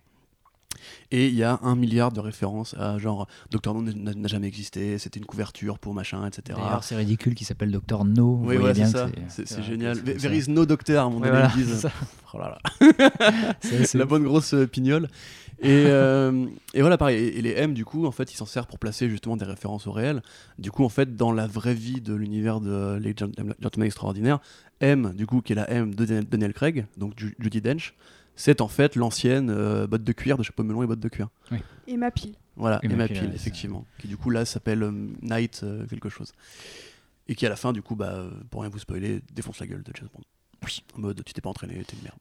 Euh, sur le même mode que ce que tu dis, un truc que j'ai découvert un peu hier en faisant un peu plus de recherche sur le truc, et que- enfin, pas, pas que j'ai découvert, mais disons que ça m'a fait voir le truc sous cet angle-là, c'est ce dont tu parlais, c'est-à-dire le, le Deus Ex Machina qui intervient à la fin de Century. Donc pour le spoiler aux gens, euh, il y a Dieu qui apparaît sous la forme de Mary Poppins et qui. euh, Oui, euh, littéralement. voilà. C'est Mary Poppins. Là, pour le coup, il n'y a, pas de copyright de problème. Ouais, non, elle, elle a son parapluie. Voilà. elle a son parapluie. Son parapluie perroquet, elle a juste les lunettes de Prospero. Donc, euh, et elle dissout Harry Potter euh, dans la pluie. voilà, Pourquoi c'est ça. pas. Et jusqu'alors. Attends, attends, juste. Ouais, elle fait comme dans le film, où en gros, elle en fait une peinture. Oui, elle en fait une Parce que peinture. dans Mary Poppins ouais, c'est peut du coup créer des mondes dans lesquels elle plonge en peinture. Là, c'est l'inverse. C'est-à-dire qu'elle prend un truc de la vie réelle, elle en fait une peinture, et après la pluie tombe et dissout la peinture. Et et bon. dissout Harry Potter, et du coup, ils ont gagné. L'antéchrist Potter euh, meurt.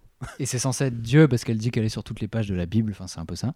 Et jusqu'à présent, je m'étais dit, mais c'est complètement absurde, et pourquoi il a fait ça et tout.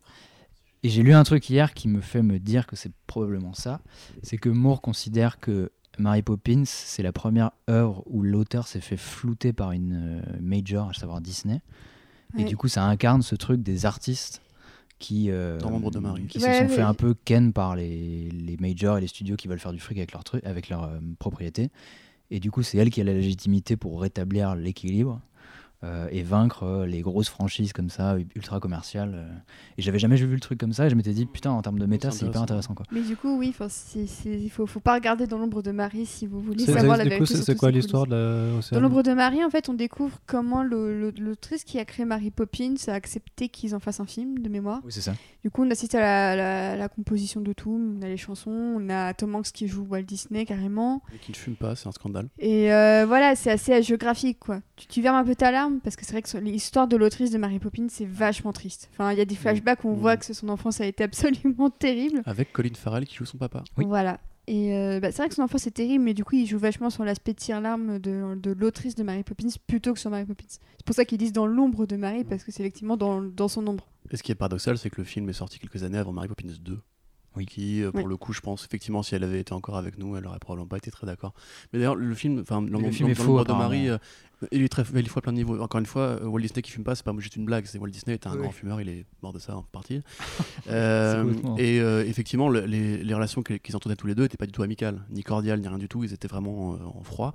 Et effectivement, dans le film, il y a des passages en, en animation, donc la scène avec les pingouins qui dansent et compagnie. Elle voulait pas ça. Elle, elle disait non, non, mais attendez, vous foutez de la gueule. Moi, j'ai dit, je vous donne les droits.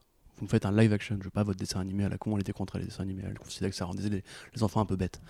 Et euh, le film aborde qu'une partie de l'équation. Mais effectivement, c'est comme beaucoup d'auteurs avec Disney, comme Jules Verne aussi à sa façon, c'est euh, un vol, c'est un plagiat, quoi. Enfin, c'est pas bien.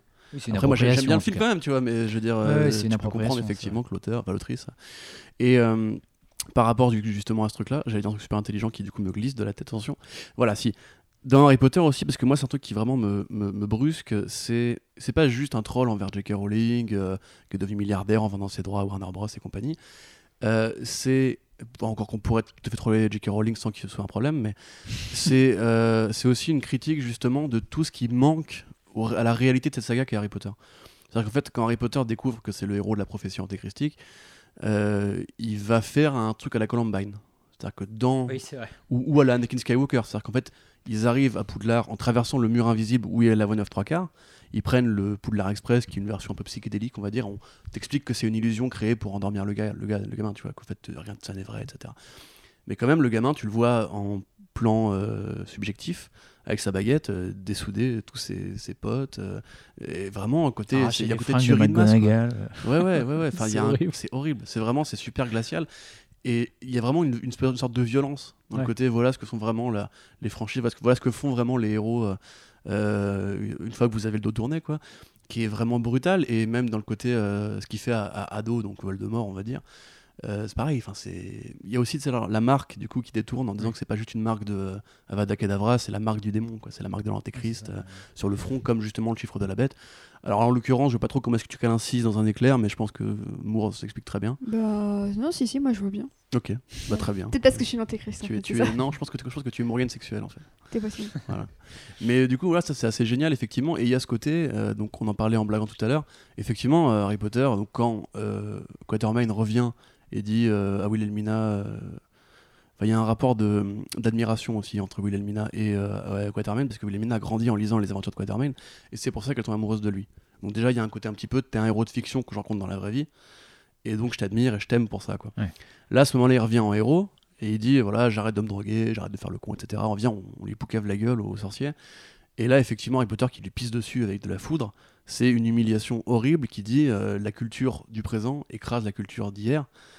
Euh, et justement, au moment où le mec commençait à avoir une sorte de d'élan euh, héroïque et poétique et lyrique et compagnie, c'est il a une mort qui est très humiliante, qui est très froide par un, personnage qui est monstrueux, qui est déformé, qui a des yeux partout, euh, qui n'a plus de cheveux, qui ressemble vraiment à, à James Holmes, tu vois. Enfin, c'est c'est assez euh, assez affreux en fait comme vision. Et vraiment tout ce message sur le côté les franchises qui éclatent l'art et qui éclatent la vérité, l'histoire même, tu vois, un petit peu sélectif qu'on fait avec, qui est effectivement ouais, assez, assez sécos quoi. Puis en plus, il a, il a cette vision-là en plus. euh, enfin, il prend pas Harry Potter par hasard. Bon, évidemment, c'est la super franchise qu'on connaît. Mais en plus, il y a tout ce truc avec la magie dans les, les trois tomes de Century.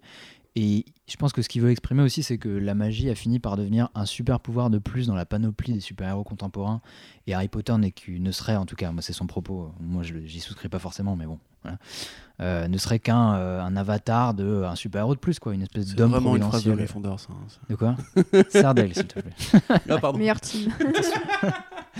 Euh, ne serait que, que un super héros de plus avec des super pouvoirs et donc en vertu de quoi il serait pas soumis au même euh, au même complexe de supériorité que les autres et donc c'est pour ça qu'il fait une tuerie de masse parce qu'en fait c'est- il y a une espèce de truc de il est l'élu euh, complexe de différence avec les autres enfin je veux dire c'est pas gratos en fait on peut le voir comme une espèce de grosse satire où euh, bah, en fait c'est Harry Potter et bah là il bute tous les gens et tout ça peut être un truc de de, de petit con tu vois Ouais, je pense que mais c'est jamais gratos ouais Il y a un peu de provoque aussi. il y a un peu de côté, provoque, ah, évidemment, tout le monde aime bien, je vais en faire un gros, un gros connard. tu Évidemment, vois. tu vois. Puis en plus, bon, y a, on en reparlera, mais il y a, il y a tout un épilogue dans. euh, il y a tout un épilogue dans The Tempest où euh, où il y a Alan Moore et Kevin O'Neill qui parlent entre eux de ce qu'ils Ouais. ont fait sur la Ouais. série, etc. Et bon, ils, ils reconnaissent que le Black Dossier, euh, les gens ont pu trouver ça indigeste et que euh, Century, les gens n'ont pas trop compris pourquoi ils avaient fait ça avec Harry Potter et tout. Mais, euh, mais tout se tient en vrai sur, sur son propos de il faut- à quoi redonner du sens, à quoi redonner sa juste place et comment arrêter les conneries sur, sur ce que ça véhicule comme valeur, tous ces, tous ces trucs qu'on aime bien de la pop culture. Mm. Et, euh, et voilà. Et, euh, Même si en soi, ce qu'on ce qu'on aimait à l'époque, comme Alan Quatermain, ça avait aussi son nombre de défauts. Bien sûr. Et c'est ça aussi qu'il est important de remettre en question, c'est que les figures que Moore utilise, elles sont pas parfaites du tout. Et, euh, et par exemple, donc Quatermain, c'est comme un peu un connard. Et moi, je pense surtout à l'homme invisible, en fait, qui, euh, qui dans le premier tome, euh, Ouais. c'est Ouais. très dur à lire quand on passe du film au, au comics. C'est que dans, dans le film, bon, c'est un mec un petit peu sneaky, un peu sassy, en fait, pour reprendre des termes un peu, un peu anglais, désolé, mais c'est vraiment le mec un peu facétieux. euh, et en fait, on découvre dans le livre qu'il se sert de son pouvoir pour aller violer des, des jeunes femmes qui, qui sont dans un couvent et qui en fait tombent enceintes et elles pensent qu'elles sont enceintes du Saint-Esprit parce qu'en fait elles savent pas qu'il y a vraiment eu quelqu'un qui les a violées. Et, euh, et c'est une, uti- une utilisation du pouvoir qui est assez, euh, qui est assez effrayante, mine de rien. Et je sais que moi, quand j'avais lu ces pages, mon sang s'était vraiment glacé. J'étais en mode, mais qu'est-ce que je suis en train de lire? Et, euh, et ça rejoint aussi un peu un des défauts de Moore, c'est quand même que, Mm. et ça je pense Corentin que tu voulais en parler, c'est quand ouais, même qu'il utilise beaucoup trop le viol dans ses œuvres et que la Ligue n'y fait pas exception. Alors je comprends en tout cas ce qu'il a tenté de faire avec l'homme invisible parce que c'est vrai que c'est quelque chose qu'après Verhoeven a repris aussi hein, dans son film. Parce que voilà, c'est quelque chose du, une question universelle. Et même l'homme invisible, le film récemment, il parle des questions d'abus et de violence conjugale et tout ça. Mais c'est vrai que version Moore, ça ressemble aussi à un gimmick. Ouais, et c'est pas que euh, l'homme invisible, puisqu'il y a aussi Gianni euh, Dakar, donc Gianni Nemo, qui l'héritière de Nemo, qui se fait, euh, qui se fait violer. Alors au départ, mais elle mais- veut mais pas- juste, c'est juste que pour l'homme invisible, en gros, il est juste en train de dire que euh, clairement, bon, bah, si vous étiez invisible, c'est ce que vous feriez, quoi. C'est euh, c'est pour Ouais, euh, peut-être, peut-être. désacraliser complètement Mais ce- tu sais, en fait, le truc, c'est un petit peu comme quand, euh, comme quand Quentin Tarantino, si tu veux, allait manifester en fin 2010 par là, avec les victimes de violences policières. Vois, D'ailleurs, c'est marrant, ça, ça a l'air bien comme le, comme le bon vin. Ouais. Euh, et qu'à l'époque, justement, il allait donc, aux côtés des, des minorités, euh, des noirs, etc. Et, et euh, c'était à la fois un beau geste, mais à la fois, du coup, beaucoup de gens lui disaient Mais c'est bien, mais quand est-ce que tu vas arrêter de dire le mot en haine dans tes films? Parce que, mine de rien, c'est un truc qui est très récurrent, que tout le monde t'a dit Frère, faut peut-être arrêter à un moment donné. Spike Lee le premier. Spike Lee, voilà, Spike Lee le premier. Et Moore, à la fois, justement, qui est un mec qui, je pense, est féministe. hein, il l'a prouvé. Même d'ailleurs, dans, dans la Ligue, il y a aussi euh, il y a, il y a un, un, un- polyamour euh, pansexuel entre Orlando, Mina et, euh, et Alan. qui sont très heureux de coucher. Alors, Alan qui couche avec Orlando, que ce soit un homme ou une femme, parce que c'est une créature polymorphe. Il y a quand même cette occurrence du viol qui effectivement intervient à plusieurs endroits de la ligue, dans Neonomicon aussi. Euh, tout à l'heure, on en parlait pour Bond. C'est un autre paraît- contexte, quoi, bah ouais, mais je, en fait, si tu veux, moi, c'est un truc que je pense que Moore, qui est fasciné par la littérature un petit peu ancienne et qui a conscience probablement des mœurs de l'époque, ou bien aussi du côté un peu démonique, parce que le, viol est un, truc assez rituel dans. Enfin, un truc assez récurrent dans la culture démonique, tu vois, c'est le côté genre euh, Satan qui a violé une vierge et compagnie. Euh, peut-être que c'est un truc qui lui parle, peut-être que c'est un truc qui considère que c'est assez euh, glaçant pour te tenir en haleine. Mais c'est vrai que ça, c'est un truc que je trouve c'est un peu gratos. Tu vois, genre, il y a vraiment une gratuité qui est utilisée dans, c'est un peu désordonné en plus même tu vois genre c'est limite un truc rigolo qu'en fait tu t'aperçois que l'invisible vi- viole des gens et lui-même est pas euh, enfin quand il intègre l'équipe personne lui dit Eh, gros connard de violeur tu vois alors viens avec on va sauver le monde c'est un putain de Il n'y a aucune remise en question en fait. À quel moment il est mis face à la responsabilité ouais. de ce qu'il fait Et limite, c'est les, les jeunes filles qui sont violées qui sont un peu moquées parce qu'elles croient au Saint-Esprit. Ouais, Alors oui. que dans un, un monde rationnel dans lequel elles vivent et dans lequel elles ont la, certes la religion, bah évidemment, elles tombent enceintes bizarrement. Elles vont pas se dire, ah, bah tiens, c'est un homme invisible qui m'a fécondé quoi. Mais même euh, même Hyde hein, il arrête pas de dire ah oui Elmina Ouais. euh, casse-toi sinon je vais te violer euh, arrête de me parler tu m'excites trop il finit par violer. l'homme invisible aussi. donc, Oui. Ouais, mais ça, à la limite, ça, c'est un truc vraiment. la- C'est ça, c'est un truc d'humour britannique très dégueulasse. Parce que, voilà, Alan Moore a un grand Ouais, pote de bon. Par exemple, tu vois. Et c'est vrai que les Anglais, ils ont cette espèce Bah, de, de il lui rend le- cruauté. euh, Il lui rend la manette de sa pièce, quoi. Voilà, mais ils ont une Comment espèce de, de cruauté dans. euh, un peu ludique, on va dire, tu vois. Moi, ça, ça me dérange Ouais. pas. Ouais, mais bon, je le Moi, trouve tout aussi c'est- gratos c'est pas là-dessus. tu vois. ludique le viol en fait. Mais À après, c'est c'est c'est Mr. Hyde. Mais Mr. Hyde aussi, c'est c'est pareil, c'est propre oui, au bah bouquin oui. euh, original. C'est un, c'est violeur, c'est un pervers, c'est un mec dangereux et violent, etc. C'est la lie de l'humanité, c'est tous les défauts, il considère que c'est bien, tu vois. Et même, c'est un, qui est un personnage qui, quelque part, est un peu absous de ses péchés. euh, et qui d'ailleurs a une, une belle fin dans The Tempest, puisque. Euh, ah, j'ai pas le droit de le dire, d'accord, on va Ah pas non non. plus spoiler. Ça, en même temps, c'est la dernière page. on donc, a euh, quand même spoilé déjà beaucoup de choses. donc. ok, ça roule. C'est pas faux. Ça roule, ça roule, ça roule. Bah, tu veux qu'on, tu veux relancer ou euh? Ouais, bon, bah, on, on- on évoquait vite fait le film. Il y a quand même un point vite fait pour parler du film, justement, puisque euh, tout Ouais. ce qui est question de viol, de violence, de, je veux dire, même Hyde hein, qui, qui bouffe des gens, qui croque des têtes à, à pleines dents, euh, ça n'apparaît pas jamais. Et c'est quand même un, un film donc qui est euh, une version euh, leader pouce euh, de, Oui. des comics.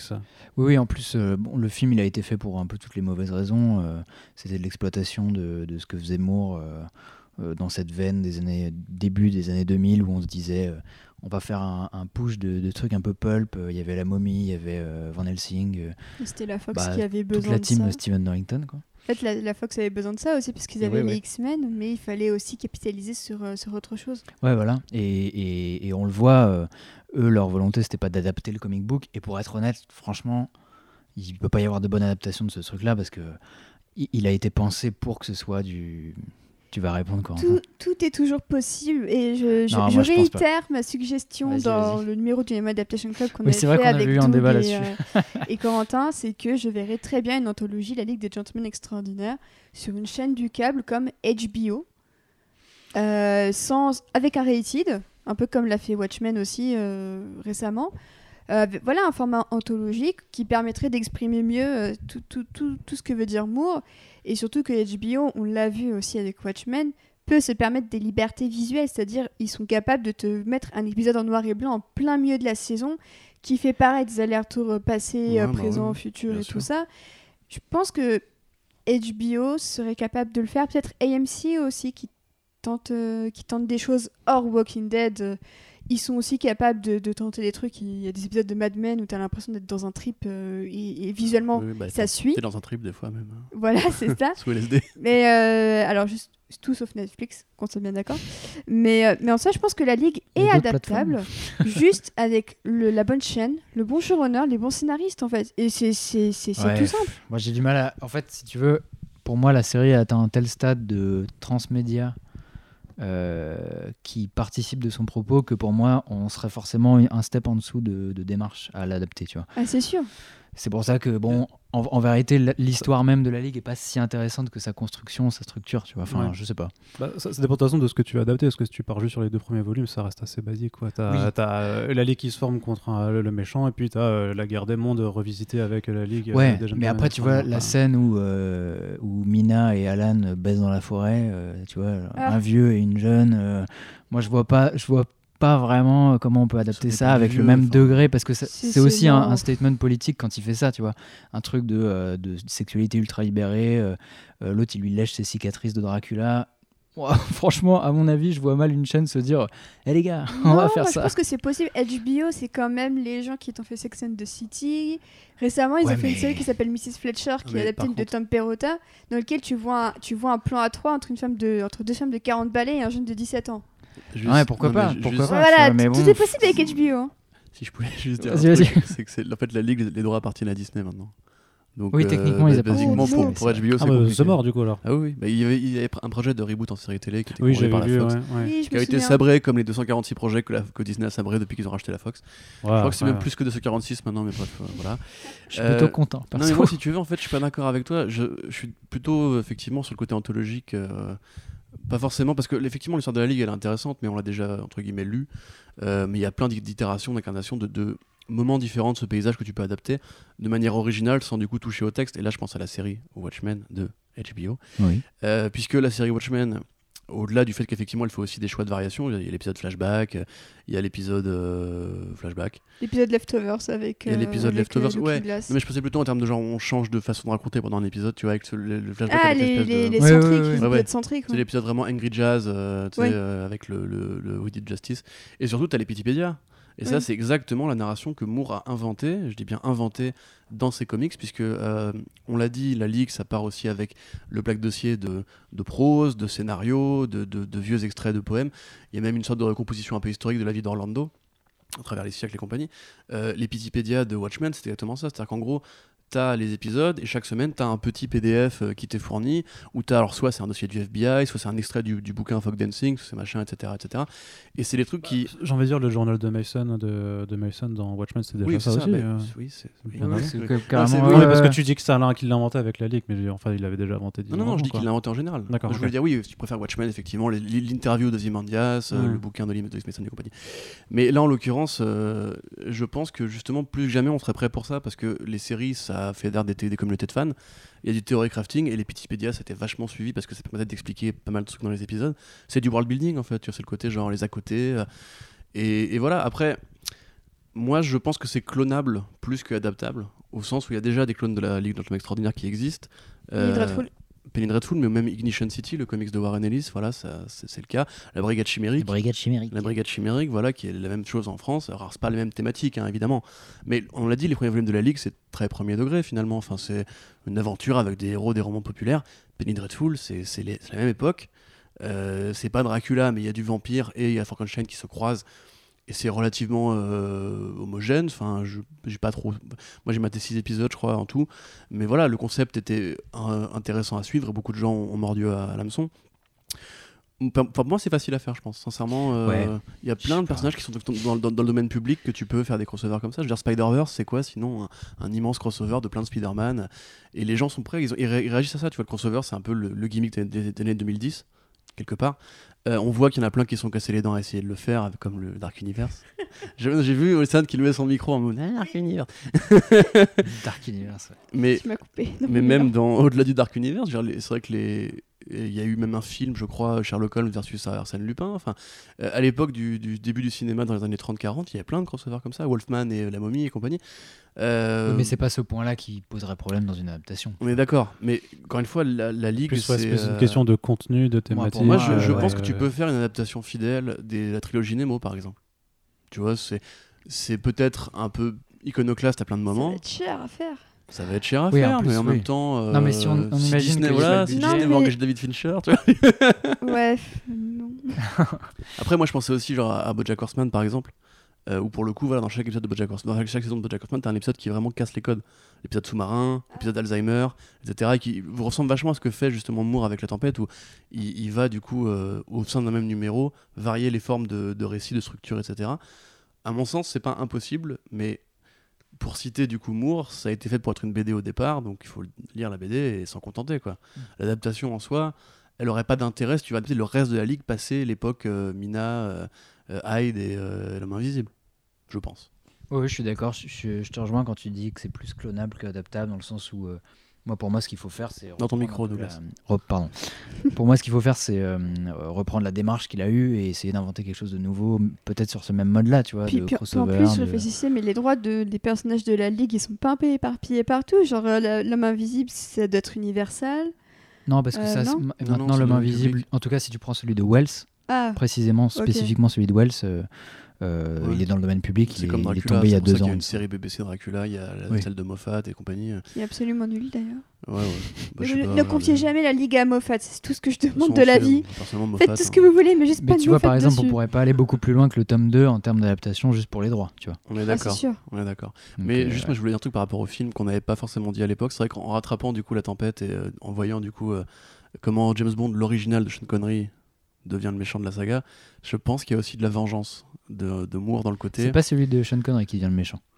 Bah si. Non, c'est celui du roman. Oui, mais enfin, ça reste le Celui de premier. Sean Connery, il fait partie de la Oui, série. mais ça reste, ça reste le premier Bond, tu vois entre guillemets. C'est- Et Doctor des No. romans, le premier bon, Mais Do- Doctor No, c'est le premier film avec Oui, qui oui, est oui, explicitement mentionné dans, dans le truc, tu vois. Même, on, on en parle aussi dans le podcast Illuminati Adaptation Club, euh, quand Quatermain se fait tuer, il l'enterre en Afrique. Et à la fin du film, il y a un côté, la résurrection, Batman v Superman, la Terre qui se Ouais. soulève et compagnie. Terrible ça. Euh, là, pour le coup, non, il- C'est genre, t'as pareil, t'as le même plan sur la tombe. En Afrique, ça, il est mort, il est mort, point. Il n'y a pas de eh, résurrection, fin ouverte Oui, je pense que tu as raison qu'il y a un petit, petit Et, et- fion et- envoyé. et euh, le, le film, euh, symboliquement, est- c'est un véhicule pour Sean Connery, puisque quand, dans le film, Sean Connery qui joue Quatermain, c'est le vieil agent du gouvernement britannique qui a pris sa retraite, comme James Bond, enfin comme Sean Connery après la saga James Bond, qui revient, qui lead l'équipe, qui forme un remplaçant. James Bond et compagnie, et qui est bardé de punchlines, euh, qui, qui picole son whisky, qui drague les meufs, et qui, a priori, bah, plaît aux gonzesses. Et enfin, tout, tout le film, et même à la fin, t'as une base des méchants dans le Grand Nord. euh, Enfin voilà, c'est vraiment. euh, Même Moriarty, c'est un vilain de James Bond dans le film. C'est à, à ceci près que la carrière de Sean Connery s'est terminée après ce film. Voilà. Ah, c'est ça. C'est pour ça qu'en fait, métaphoriquement, ça- le film pr- presque s'intègre dans la saga de la Ligue des Gentlemen Extraordinaires, la, le- la BD. En fait, c'est une sorte Ouais. de, de miroir inversé dans, la, dans tout ce que combat la saga des bouquins. Le film existe et en un sens, les BD lui répondent aussi. Un néga, euh, C'est ça. né- néga, euh, néga histoire. c'est- Tout ce c'est- qu'ils auraient dû mal faire, à part effectivement le Nemo, euh, le Nemo indien. Mais euh, bon, à part ça, voilà, je veux dire pareil, euh, le Tom Sawyer euh, qui vient, qui est un, un héros américain, Ouais. qui vient se greffer dans une BD où il y a quasiment que des héros britanniques. C'est très important que ce soit ouais, britannique, Euh, parce que lui, même Moore disait, je suis content de voir que des Américains achètent mes BD parce que ça prouve qu'ils aiment bien l'Angleterre finalement. Et euh, là, enfin, t'as Tom Sawyer qui devient le héros à la fin et comme tu disais, euh, ce siècle t'appartient. Quand, euh, quand Alan Quatermain meurt, il dit ça à Tom Sawyer en mode genre, nous le 19, le 19e c'était l'Angleterre, le 20e c'est vous. Tu vois, et c'est horrible. Ouais, enfin, thématiquement, il n'y a rien qui va quoi. Et pour le coup, vraiment, ça c'est le, le- dans le néga- dans, dans la darkest timeline en fait. Oui. Le comics n'existe pas, il y a que le film, et dans notre timeline à nous, tu vois, on est un peu entre les deux. Euh, les deux cohabitent, mais c'est c'est deux versions qui sont totalement, totalement opposées Ouais. de la même histoire. Mais c'est intéressant parce que ça, ça montre à quel point, que tu sois anglais ou américain, ton point de vue sur tes, tes personnages, il va évoluer. Ah bah et ouais. euh, clairement, quand Moore écrit des personnages anglais ou américains, ça se sent pas en comparaison de, de gens américains qui font un film avec des personnages anglais euh, ou européens. Et on sent limite cette condescendance envers les personnages Ah bah un oui. petit peu européens. Et Oui, comme pour si faire triompher l'Amérique à la fin. Ouais, c'est non, mais c'est ça. C'est exactement Ouais, ça. Même euh, euh, Nemo, il fait une espèce de kung-fu euh, dans le Oui. film. avec le- C'est n'importe quoi. C'est- enfin, c'est dingue. Ah, c'est pas du Dark Souls pour le coup, tu vois. c'est- C'est plus du, du Platinum Games en fait, il a débloqué.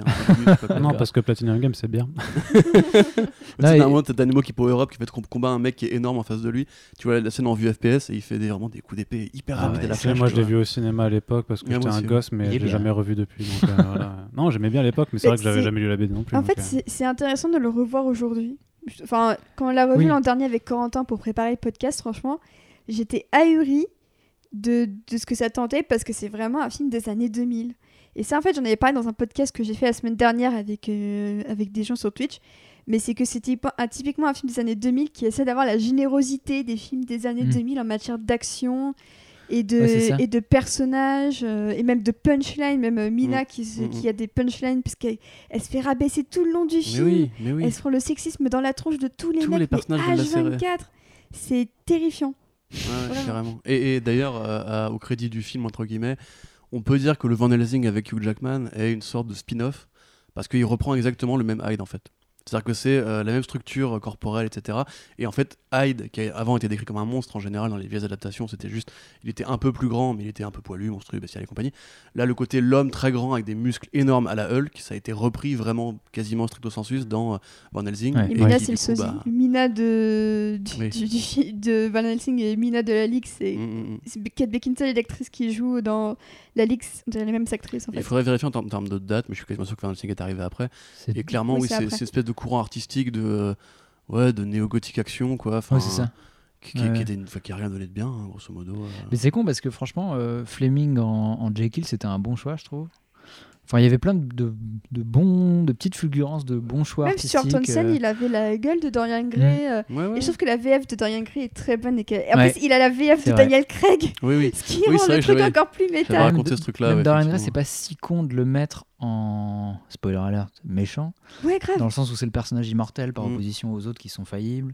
Enfin, tu vois, il y a, y y un plus, début peux, de truc euh, où tu te dis. Tu peux weaponiser son, sa capacité littéraire. de Exactement, ouais. Moi, je trouve Ouais. qu'il y a- quand même des trucs intéressants, même l'esthétique un peu, euh, bon, pour le coup, plus Steampunk, steampunk. euh, on a beaucoup, propre. on a beaucoup dit très, que très la propre. Ligue était euh, un comic steampunk. En vérité, c'est juste que bah, le premier tome se passe à l'ère victorienne et que l'imaginaire de cette époque était steampunk, mais le reste de la Ligue est pas du tout steampunk. Mais non, là, c'est Wild Wild West, quoi. C'est genre, on Oui. crée une technologie qui va être. D'ailleurs, Wild Wild West, un peu le même délire de film. Bien sûr. Même si c'est transposé au western, c'est un peu le même délire, genre très action, euh, fantastique. euh. C'était un courant euh, qui, je pense, euh, bon, déjà découle aussi, genre le, le néogothique, c'est aussi le film Dracula de Coppola qui a un peu donné Ouais. envie aux gens de se remettre un petit peu à plonger dans ces bouquins-là. Mais euh, il y avait vraiment un courant, genre on, on passe un siècle. Du coup, regardons un peu en arrière, c'était comment à la fin du 19e, comment est-ce qu'ils faisaient euh, pour euh, fonctionner. Et même, euh, voilà, on parlait aussi de films From Hell, c'est un petit peu ça aussi, quoi. Euh, Sleepy Hollow, c'est un peu Ouais. ça aussi. Il y a plein de films qui, justement, récupèrent un peu ce côté euh, fin de siècle, nouveau millénaire, enfin, nouveau millénaire, nouveau siècle qui approche. Et euh, dans l'ensemble, moi, j'ai vraiment beaucoup de mal à citer des grands films qui sont sortis de ça. Encore que j'ai j'ai beaucoup de, pla- de plaisir à voir Wild Wild West parce que Moi aussi. j'ai grandi avec. mais euh, quand, quand tu le revois aujourd'hui, mais même genre les Trois Mousquetaires de, de Paul W. Anderson, c'est pareil. Genre ils ont tous des technologies hyper, les bateaux qui volent. euh, ils ont euh, Aramis, il y a c'est des un flingues peu, hyper euh, compliquées. C'est un peu un, un- je sais pas comment on peut dire, un, déchet de cette période-là, quoi. Ce film-là, Ouais, qui est sorti bien beaucoup sûr. plus tard, mais qui est dans Bah, le c'est même vrai, délire. ça. carrément mi 2010. C'est genre un, dernier reste, un résidu qu'on n'a pas réussi à Non, c'est- enlever. non, c'est- c'est- après, c'est Paul Anderson qui s'est dit Eh, en fait, c'était bien ce film-là, regardez, euh, j'ai- fait le mien. Il défend Ouais. une vision de son cinéma. quoi. Ouais, c'est. Avec Mila Jovovich qui fait du Matrix. euh, Film entre d'auteur. les- voilà. Ouais. C'est beau. Bah, c'est un film, dans un sens. C'est un film d'auteur. Bah, oui, ça- ce mec est un auteur, auteurs, il fait hein, des films de merde, mais c'est un auteur. Est-ce qu'on conclut du coup alors? Bah écoute, Oui, euh, parce que t'avais là, noté un truc un de conclusion qui film. était pas mal. je vais juste checker mes notes. J'ai noté une conclusion C'est Bah oui, Il me semble, ouais. tu avais mis. euh, alors du coup, Alan Moore, c'est bien ou pas ou un truc comme ça Bien, belle, fin, belle fin pour Belle fin Moore ou auteur dépassé auteur euh. Euh, et j'avais pris et pourquoi Panini met des, des lunettes 3D bleu rouge quand les pages sont en 3D Mais ça, on vert, l'a rouge, déjà- bande de ça, on l'a dit. X. On l'a déjà abordé. Oui, mais j'avais envie tu peux parler du petit tacle euh, Comics Gate dans Oui, effectivement, alors, de Tempest. Ce qui est intéressant, c'est qu'effectivement, donc Tempest, qui, comme on l'a dit, imite une structure de, de numéros euh, de manière très parodique euh, au niveau des couvertures, mais il y a aussi une page comme, euh, même aujourd'hui, j'ai envie de dire, que, si on dit comme à l'époque, mais même aujourd'hui, les séries Image Comics sont souvent une page de courrier des lecteurs à la fin. Euh, là, il y a un courrier des lecteurs qui est totalement factice, puisque c'est euh, Alan Moore et Kevin O'Neill qui se répondent à eux-mêmes, grosso modo. Euh, et qui du coup se place, pla- place plein de vannes, méta, genre là là, alors Alan Moore, tu peux faire un numéro de cérémonie, etc. Et effectivement, ils sont, dans la série parce que c'est un petit peu eux qui clôturent. En fait, ils, veulent monter à bord du, vaisseau qui fait quelque chose dans l'espace, pour ne pas vous spoiler. Et en fait, donc il y y a deux mecs qu'on ne voit que de dos. Donc un grand barbu et un plus petit avec des cheveux courts, qui sont du coup euh, Moore et O'Neill, et euh, qui se font foutre à la porte du, du truc et qui sont dans l'espace, mais qui arrivent quand même à parler. Autre référence à science-fiction, etc. Et euh, Kevin O'Neill demande à Alan Moore, bon, qu'est-ce qu'on fait maintenant? Il fait, bah écoute, toi tu vas mourir, Et moi, je vais dire que c'est moi qui ai tout inventé, je vais prendre tes, tes droits et je ferai Un des apparitions dans les prochains euh, spin-offs sur, le, le euh, l'enfant rose. Voilà. Euh, et du coup, après, donc, tu as cette page de courrier des lecteurs qui est un petit peu donc, le point final que euh, Alan Moore met à sa carrière dans les comics, puisque, voilà, on l'a dit en début de podcast, c'est la dernière saga de Moore qui, après, arrête la BD. Il a quand même 66 ans, il est temps de, de raccrocher les gants. Euh, Franchement, il je pense qu'il feinte. bah, ouais, peut-être que ce sera, il nous fera une Miyazaki, je sais pas. fera du- juste des audio romans Oui, c'est possible Même aussi. qu'il ouais. va exploiter de nouvelles formes. Enfin, on Mais parlait tout oui, à l'heure des webcomics. Je pas Il est toujours qu'il sur, des petits projets comme ça. hein. Il Bien est sûr. toujours sur son anthologie de la magie qui devait Bah, sortir. il a là, pour rien vous cacher, il y a un film hein, qui, qui, qui doit apparaître cette année. Ouais. euh, euh, Si tout va bien, parce The que Show. vu qu'il était censé être présenté au SOS BS SOS, Bah, dire- annulé. Ouais, bon, là, je sais pas après, ce ouais. que ça va Bah, il sera pas présenté forcément, fini, le mais, film, hein. mais le film est fini, oui. oui. Ouais. Oui, oui, il est fini. Mais ap- après, de toute façon, Moore a commencé déjà à se dégager un petit peu de la. Parce que j'ai- un peu sauté ce point historique, mais c'est vrai qu'après Top Shelf, euh, enfin après ABC, il est passé chez Avatar Press. Il a fait euh, la saga Providence et, euh, et puis, puis Cinéma Purgatorio, qui était déjà une sorte d'essai sur d'autres formes de récits, anthologie et compagnie. Et puis il a aussi lancé des magazines avec ses potes. Euh, il a aussi euh, participé à un show burlesque euh, et fait des courts-métrages. Et là, effectivement, il fait un film et il y a effectivement Jérusalem. On n'a pas parlé d'ailleurs dans, dans, euh, dans, la Tempe- dans The Tempest et dans la Ligue du personnage de, de Norton, Oui. qui est aussi tout ce côté l'urbanisme, l'histoire des villes, Ouais, les mythes qui se cachent à chaque, à chaque coin de rue, etc., qui est le thème de Jérusalem. Et euh, donc là, pour revenir à la toute fin, il y a donc une page de courrier des lecteurs où un mec euh, fictif, du coup, demande à Alan Moore pourquoi il veut se barrer avec, avec des mots assez, assez précis, puisque il met en scène un mec du Comics Gate euh, qui lui pose la question de pourquoi il veut partir, avec euh, une question qui est euh, et Kev, euh, moi, en tant que conservateur d'âge moyen qui suis un incel de merde qui passe mon temps derrière un PC à troller Alex- Alexandria Ocasio-Cortez avec mon, t-shirt de Batman, cou- recouvert de chips, j'aurais une question à vous poser, sérieusement. Pourquoi vous vous barrez de l'industrie des comics? Euh, À vous, Iram J Comics Gate 3 de euh, Oakland, Ohio. Donc voilà, c'est c'est vraiment en fait, je pense, la, la réponse est dans la question. À mon avis, Moore aussi, euh, qui est un mec fondamentalement d'extrême gauche et qui, qui voit justement que les comics sont Et aussi qui a appelé à euh, voter pour euh, la première fois de, de toute sa vie, je crois. Pour fait, la première fois, il est allé voter en décembre dernier pour éviter que, que le Brexit que le soit Brexit validé par Boris. Johnson. Il avait appelé à voter Corbyn, et c'est pas Corbyn qui est passé. Ouais, et t'avais sa fille qui avait fait un, long thread pour expliquer pourquoi est-ce que justement il en avait un peu marre de l'industrie. Mais je pense qu'à travers cette lettre, cette fausse lettre-là, il y a aussi un côté pour un mec qui considère que les super-héros ont été un peu appropriés par les petits fascistes, de voir justement des mouvements comme le Comics Gate, ça va pas forcément le rassurer. Il a toujours eu ce côté un petit peu comme Ozymandias sur Europa, euh, le côté euh, je veux me barrer, je, ce dit je le comprends plus, euh, je suis pas à ma place ici quoi. Et là très clairement, euh, enfin c'est, il le dit explicitement. Il dit moi j'ai plus l'âge pour écrire de, de la fiction pour enfants, la BD c'est pour les enfants. Euh, même moi qui aime bien la BD, qui essaie de la révolutionner, et qu'en instant je pense qu'il voit un petit peu qu'il a échoué. Parce que Oui, y a encore d'essais, il y a encore Marvel, il y a encore les franchises, il y a encore les, les auteurs qui sont spoliés, euh, et ça, en vend, ça va encore beaucoup plus que les vrais artistes.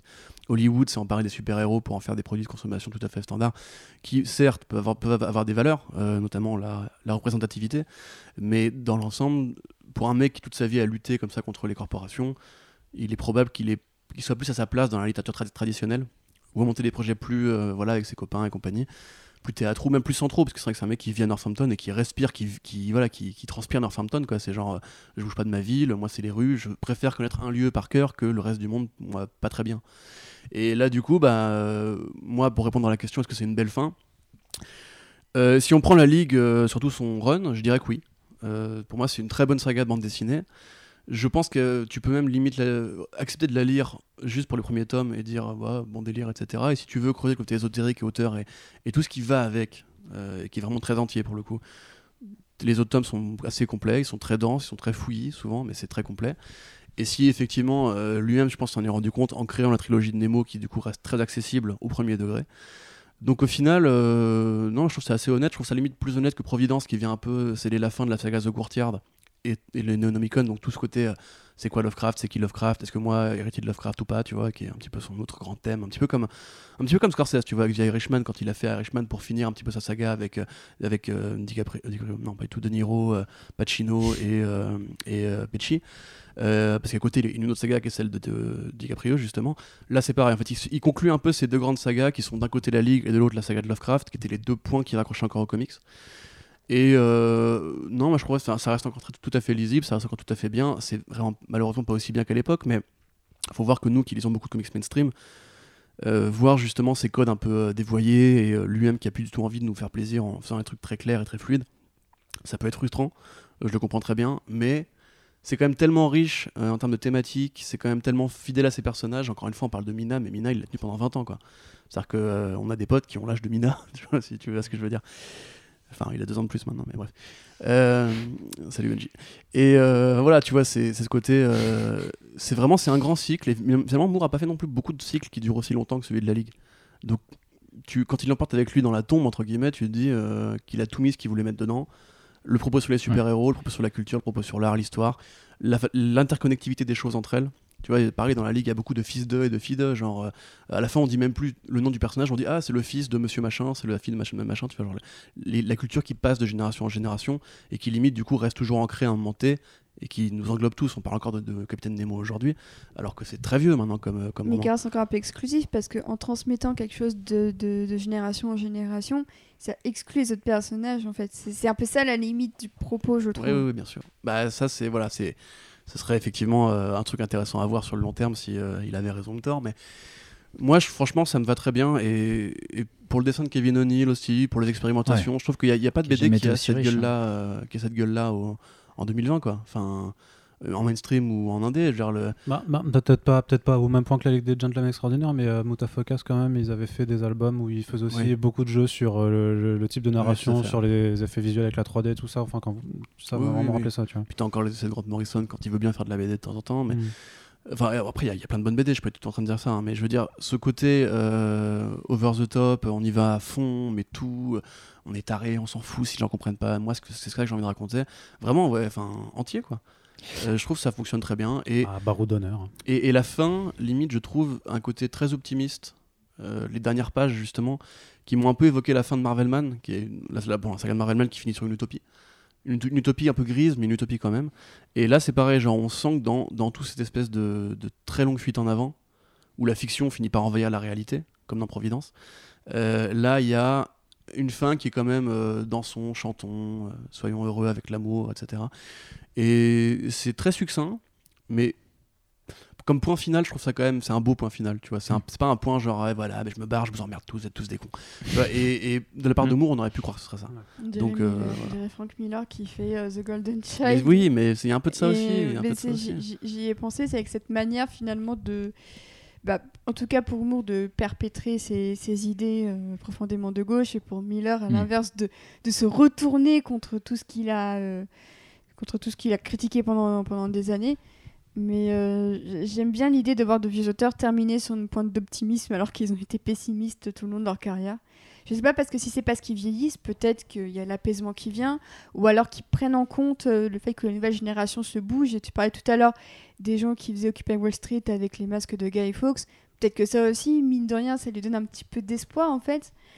Mais sauf qu'il le cache très bien parce que je pense que si il reconnaît qu'il y a quelque chose d'optimiste, en fait, pour lui, ce serait un peu une défaite, je Mm. pense, vu Mais- sa nature inquiète. Ce qui est rigolo, c'est qu'avec Océane, justement, pour, pré- pour préparer ce podcast, on a cherché un petit peu sur, euh, sur YouTube, euh, Alan Moore, euh, La Ligue. Et on est tombé sur une vidéo qui n'est pas une vidéo où il y a du dialogue, où il y a une présentation, etc. C'est juste Alan Moore et Kevin O'Neill dans un comic shop euh, en, en Angleterre qui signent des exemplaires de Nemo euh, Earth of Ice. Ouais.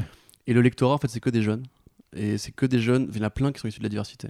Il y a- une, jeune, euh, une jeune indienne. Voilà, c'est ça, une jeune qui- nana d'origine indienne. Et on voit toute euh, l'admiration qu'elle a dans son regard Ouais. pour lui, en fait. C'est super touchant. des jeunes femmes asiatiques aussi, euh, des jeunes gens qui ont voilà qui sont pas caucasiens. Et, et effectivement, ça, doit être marrant pour lui, justement, de se, de se dire qu'à un sens, c'est aussi un petit peu un héros pour les mecs de notre génération à nous, qui cherchons un petit peu euh, la sagesse ou le propos engagé, le- le- le- les couilles politiques, qui un, sont un truc que je manque, quand même beaucoup à notre génération d'auteurs. Euh, les voir là la semaine qu'on vient de passer. Mais euh, il y a quand même beaucoup de vieux qui se bougent et beaucoup moins de jeunes. Mais bref, euh, je pense que pour lui, c'est aussi effectivement, comme tu dis, c'est bien de voir qu'il y a des jeunes qui font, qui, qui essayent quoi, qui, s'engagent, etc. Même, il avait fait une photo avec Donny Cates, euh, donc l'auteur de Venom, de Venom, qui, qui avait fait un petit peu un running gag, euh, Venom est meilleur que Watchmen en mode blague, etc. Pour voir si les fans allaient mordre, etc. Et ils avaient fait une petite photo en mode, on est potes et tout. euh. Et je pense qu'il il aime bien avoir ce côté un peu grand-père, c'est un peu érudit. Voilà, c'est tout. Ouais.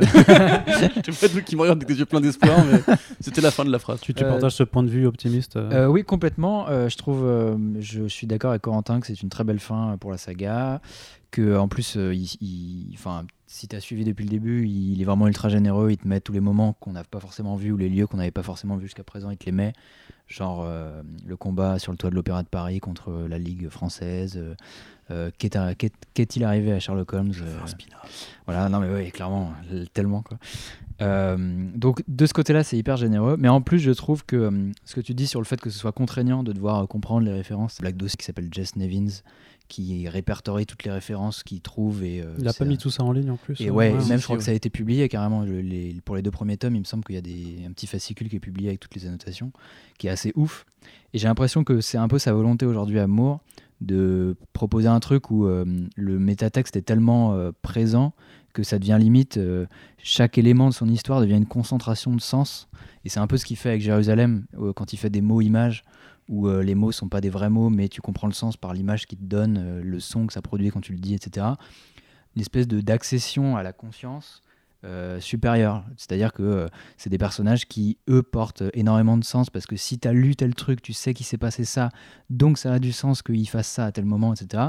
Du coup, ça crée un réseau de connaissances qui fait que quand tu lis le comics, bah, tu as l'impression de- d'être moins con que tu l'es déjà.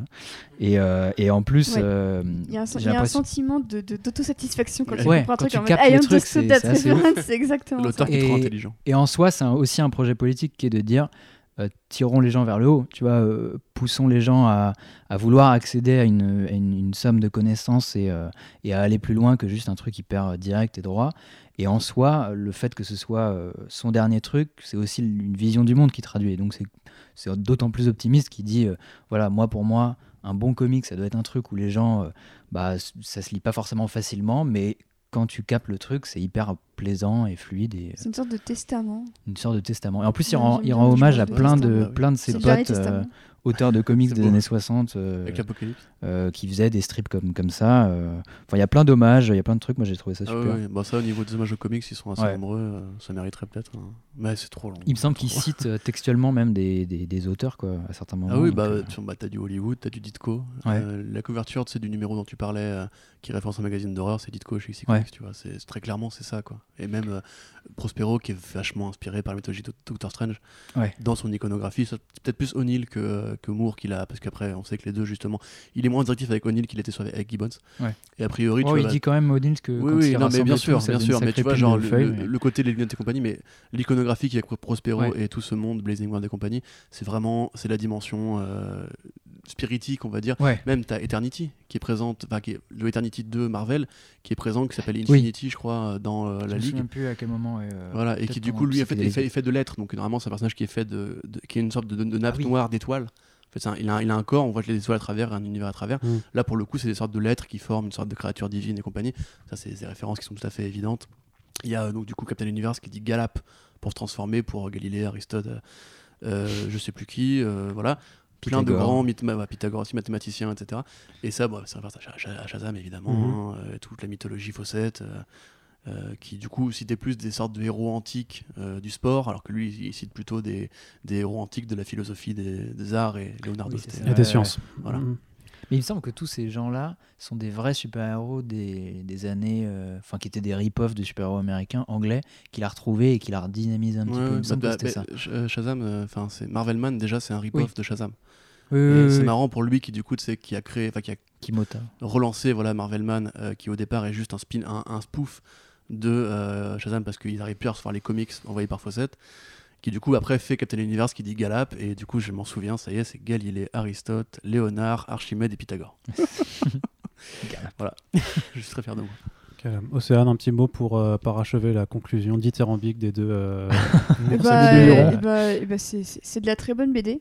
Je dirais pas forcément qu'elle est accessible, comme je disais tout à l'heure, si vous voulez commencer avec du moins. Ouais. C'est clairement c'est du niveau 2 voire 3, on va dire. Euh, après, il faut voir si euh, vous vous sentez aussi les capacités euh, intellectuelles de la dire, savoir si vous vous sentez de comprendre une, de lire et comprendre une BD sans forcément avoir toutes les références.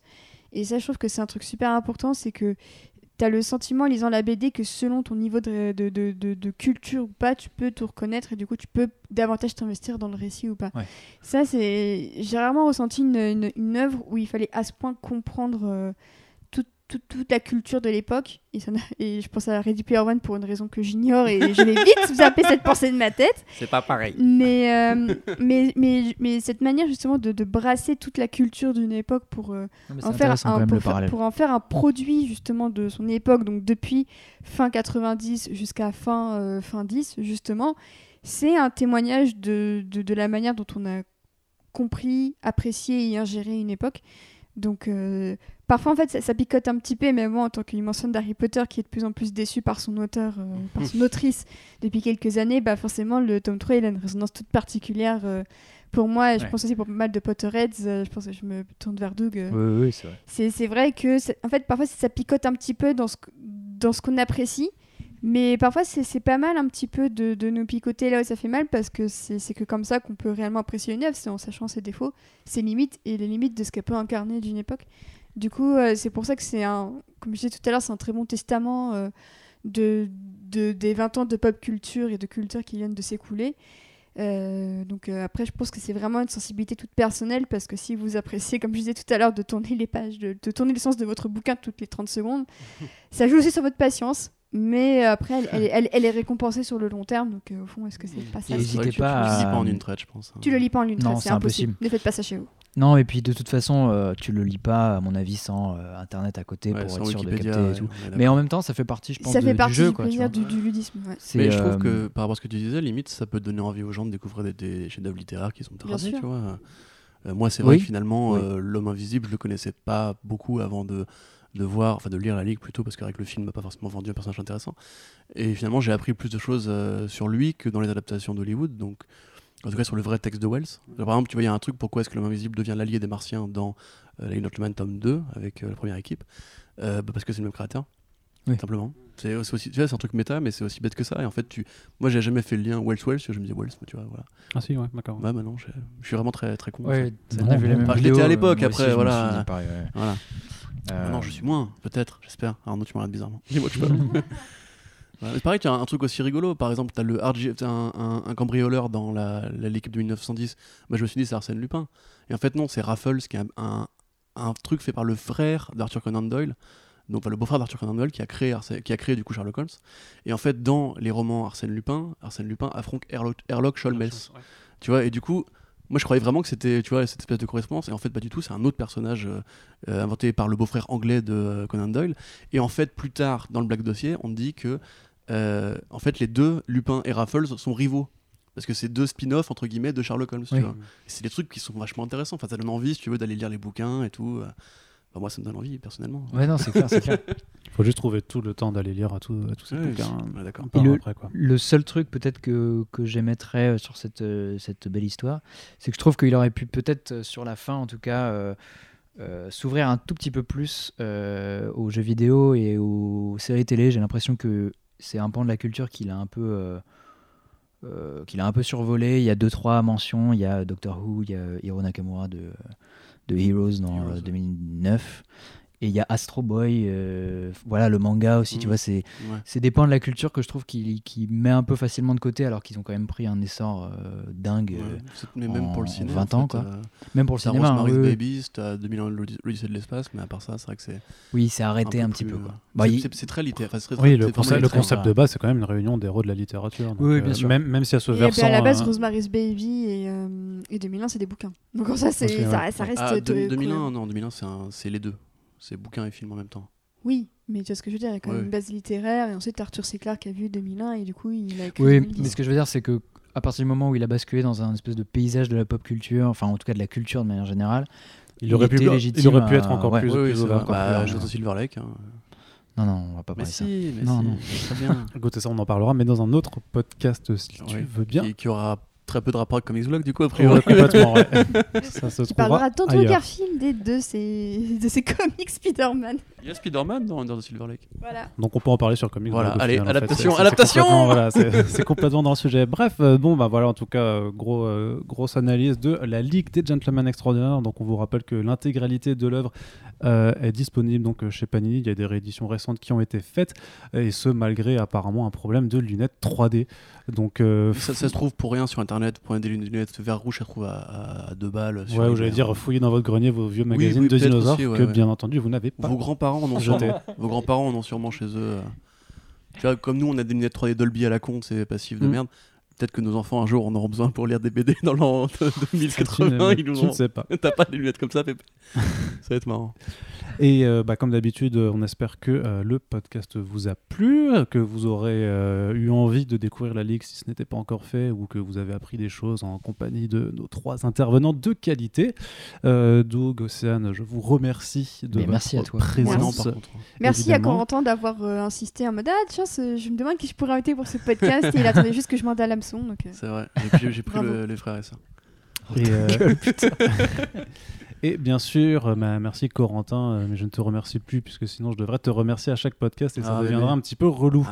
Euh, les commentaires sont donc les bienvenus tant sur le sujet que sur l'émission en elle-même. On vous rappelle que pour nous soutenir, vous n'avez rien de mieux à faire que de nous partager sur tous vos réseaux sociaux et euh, de coller des post-it euh, à votre boulangerie pour euh, parler de nos podcasts.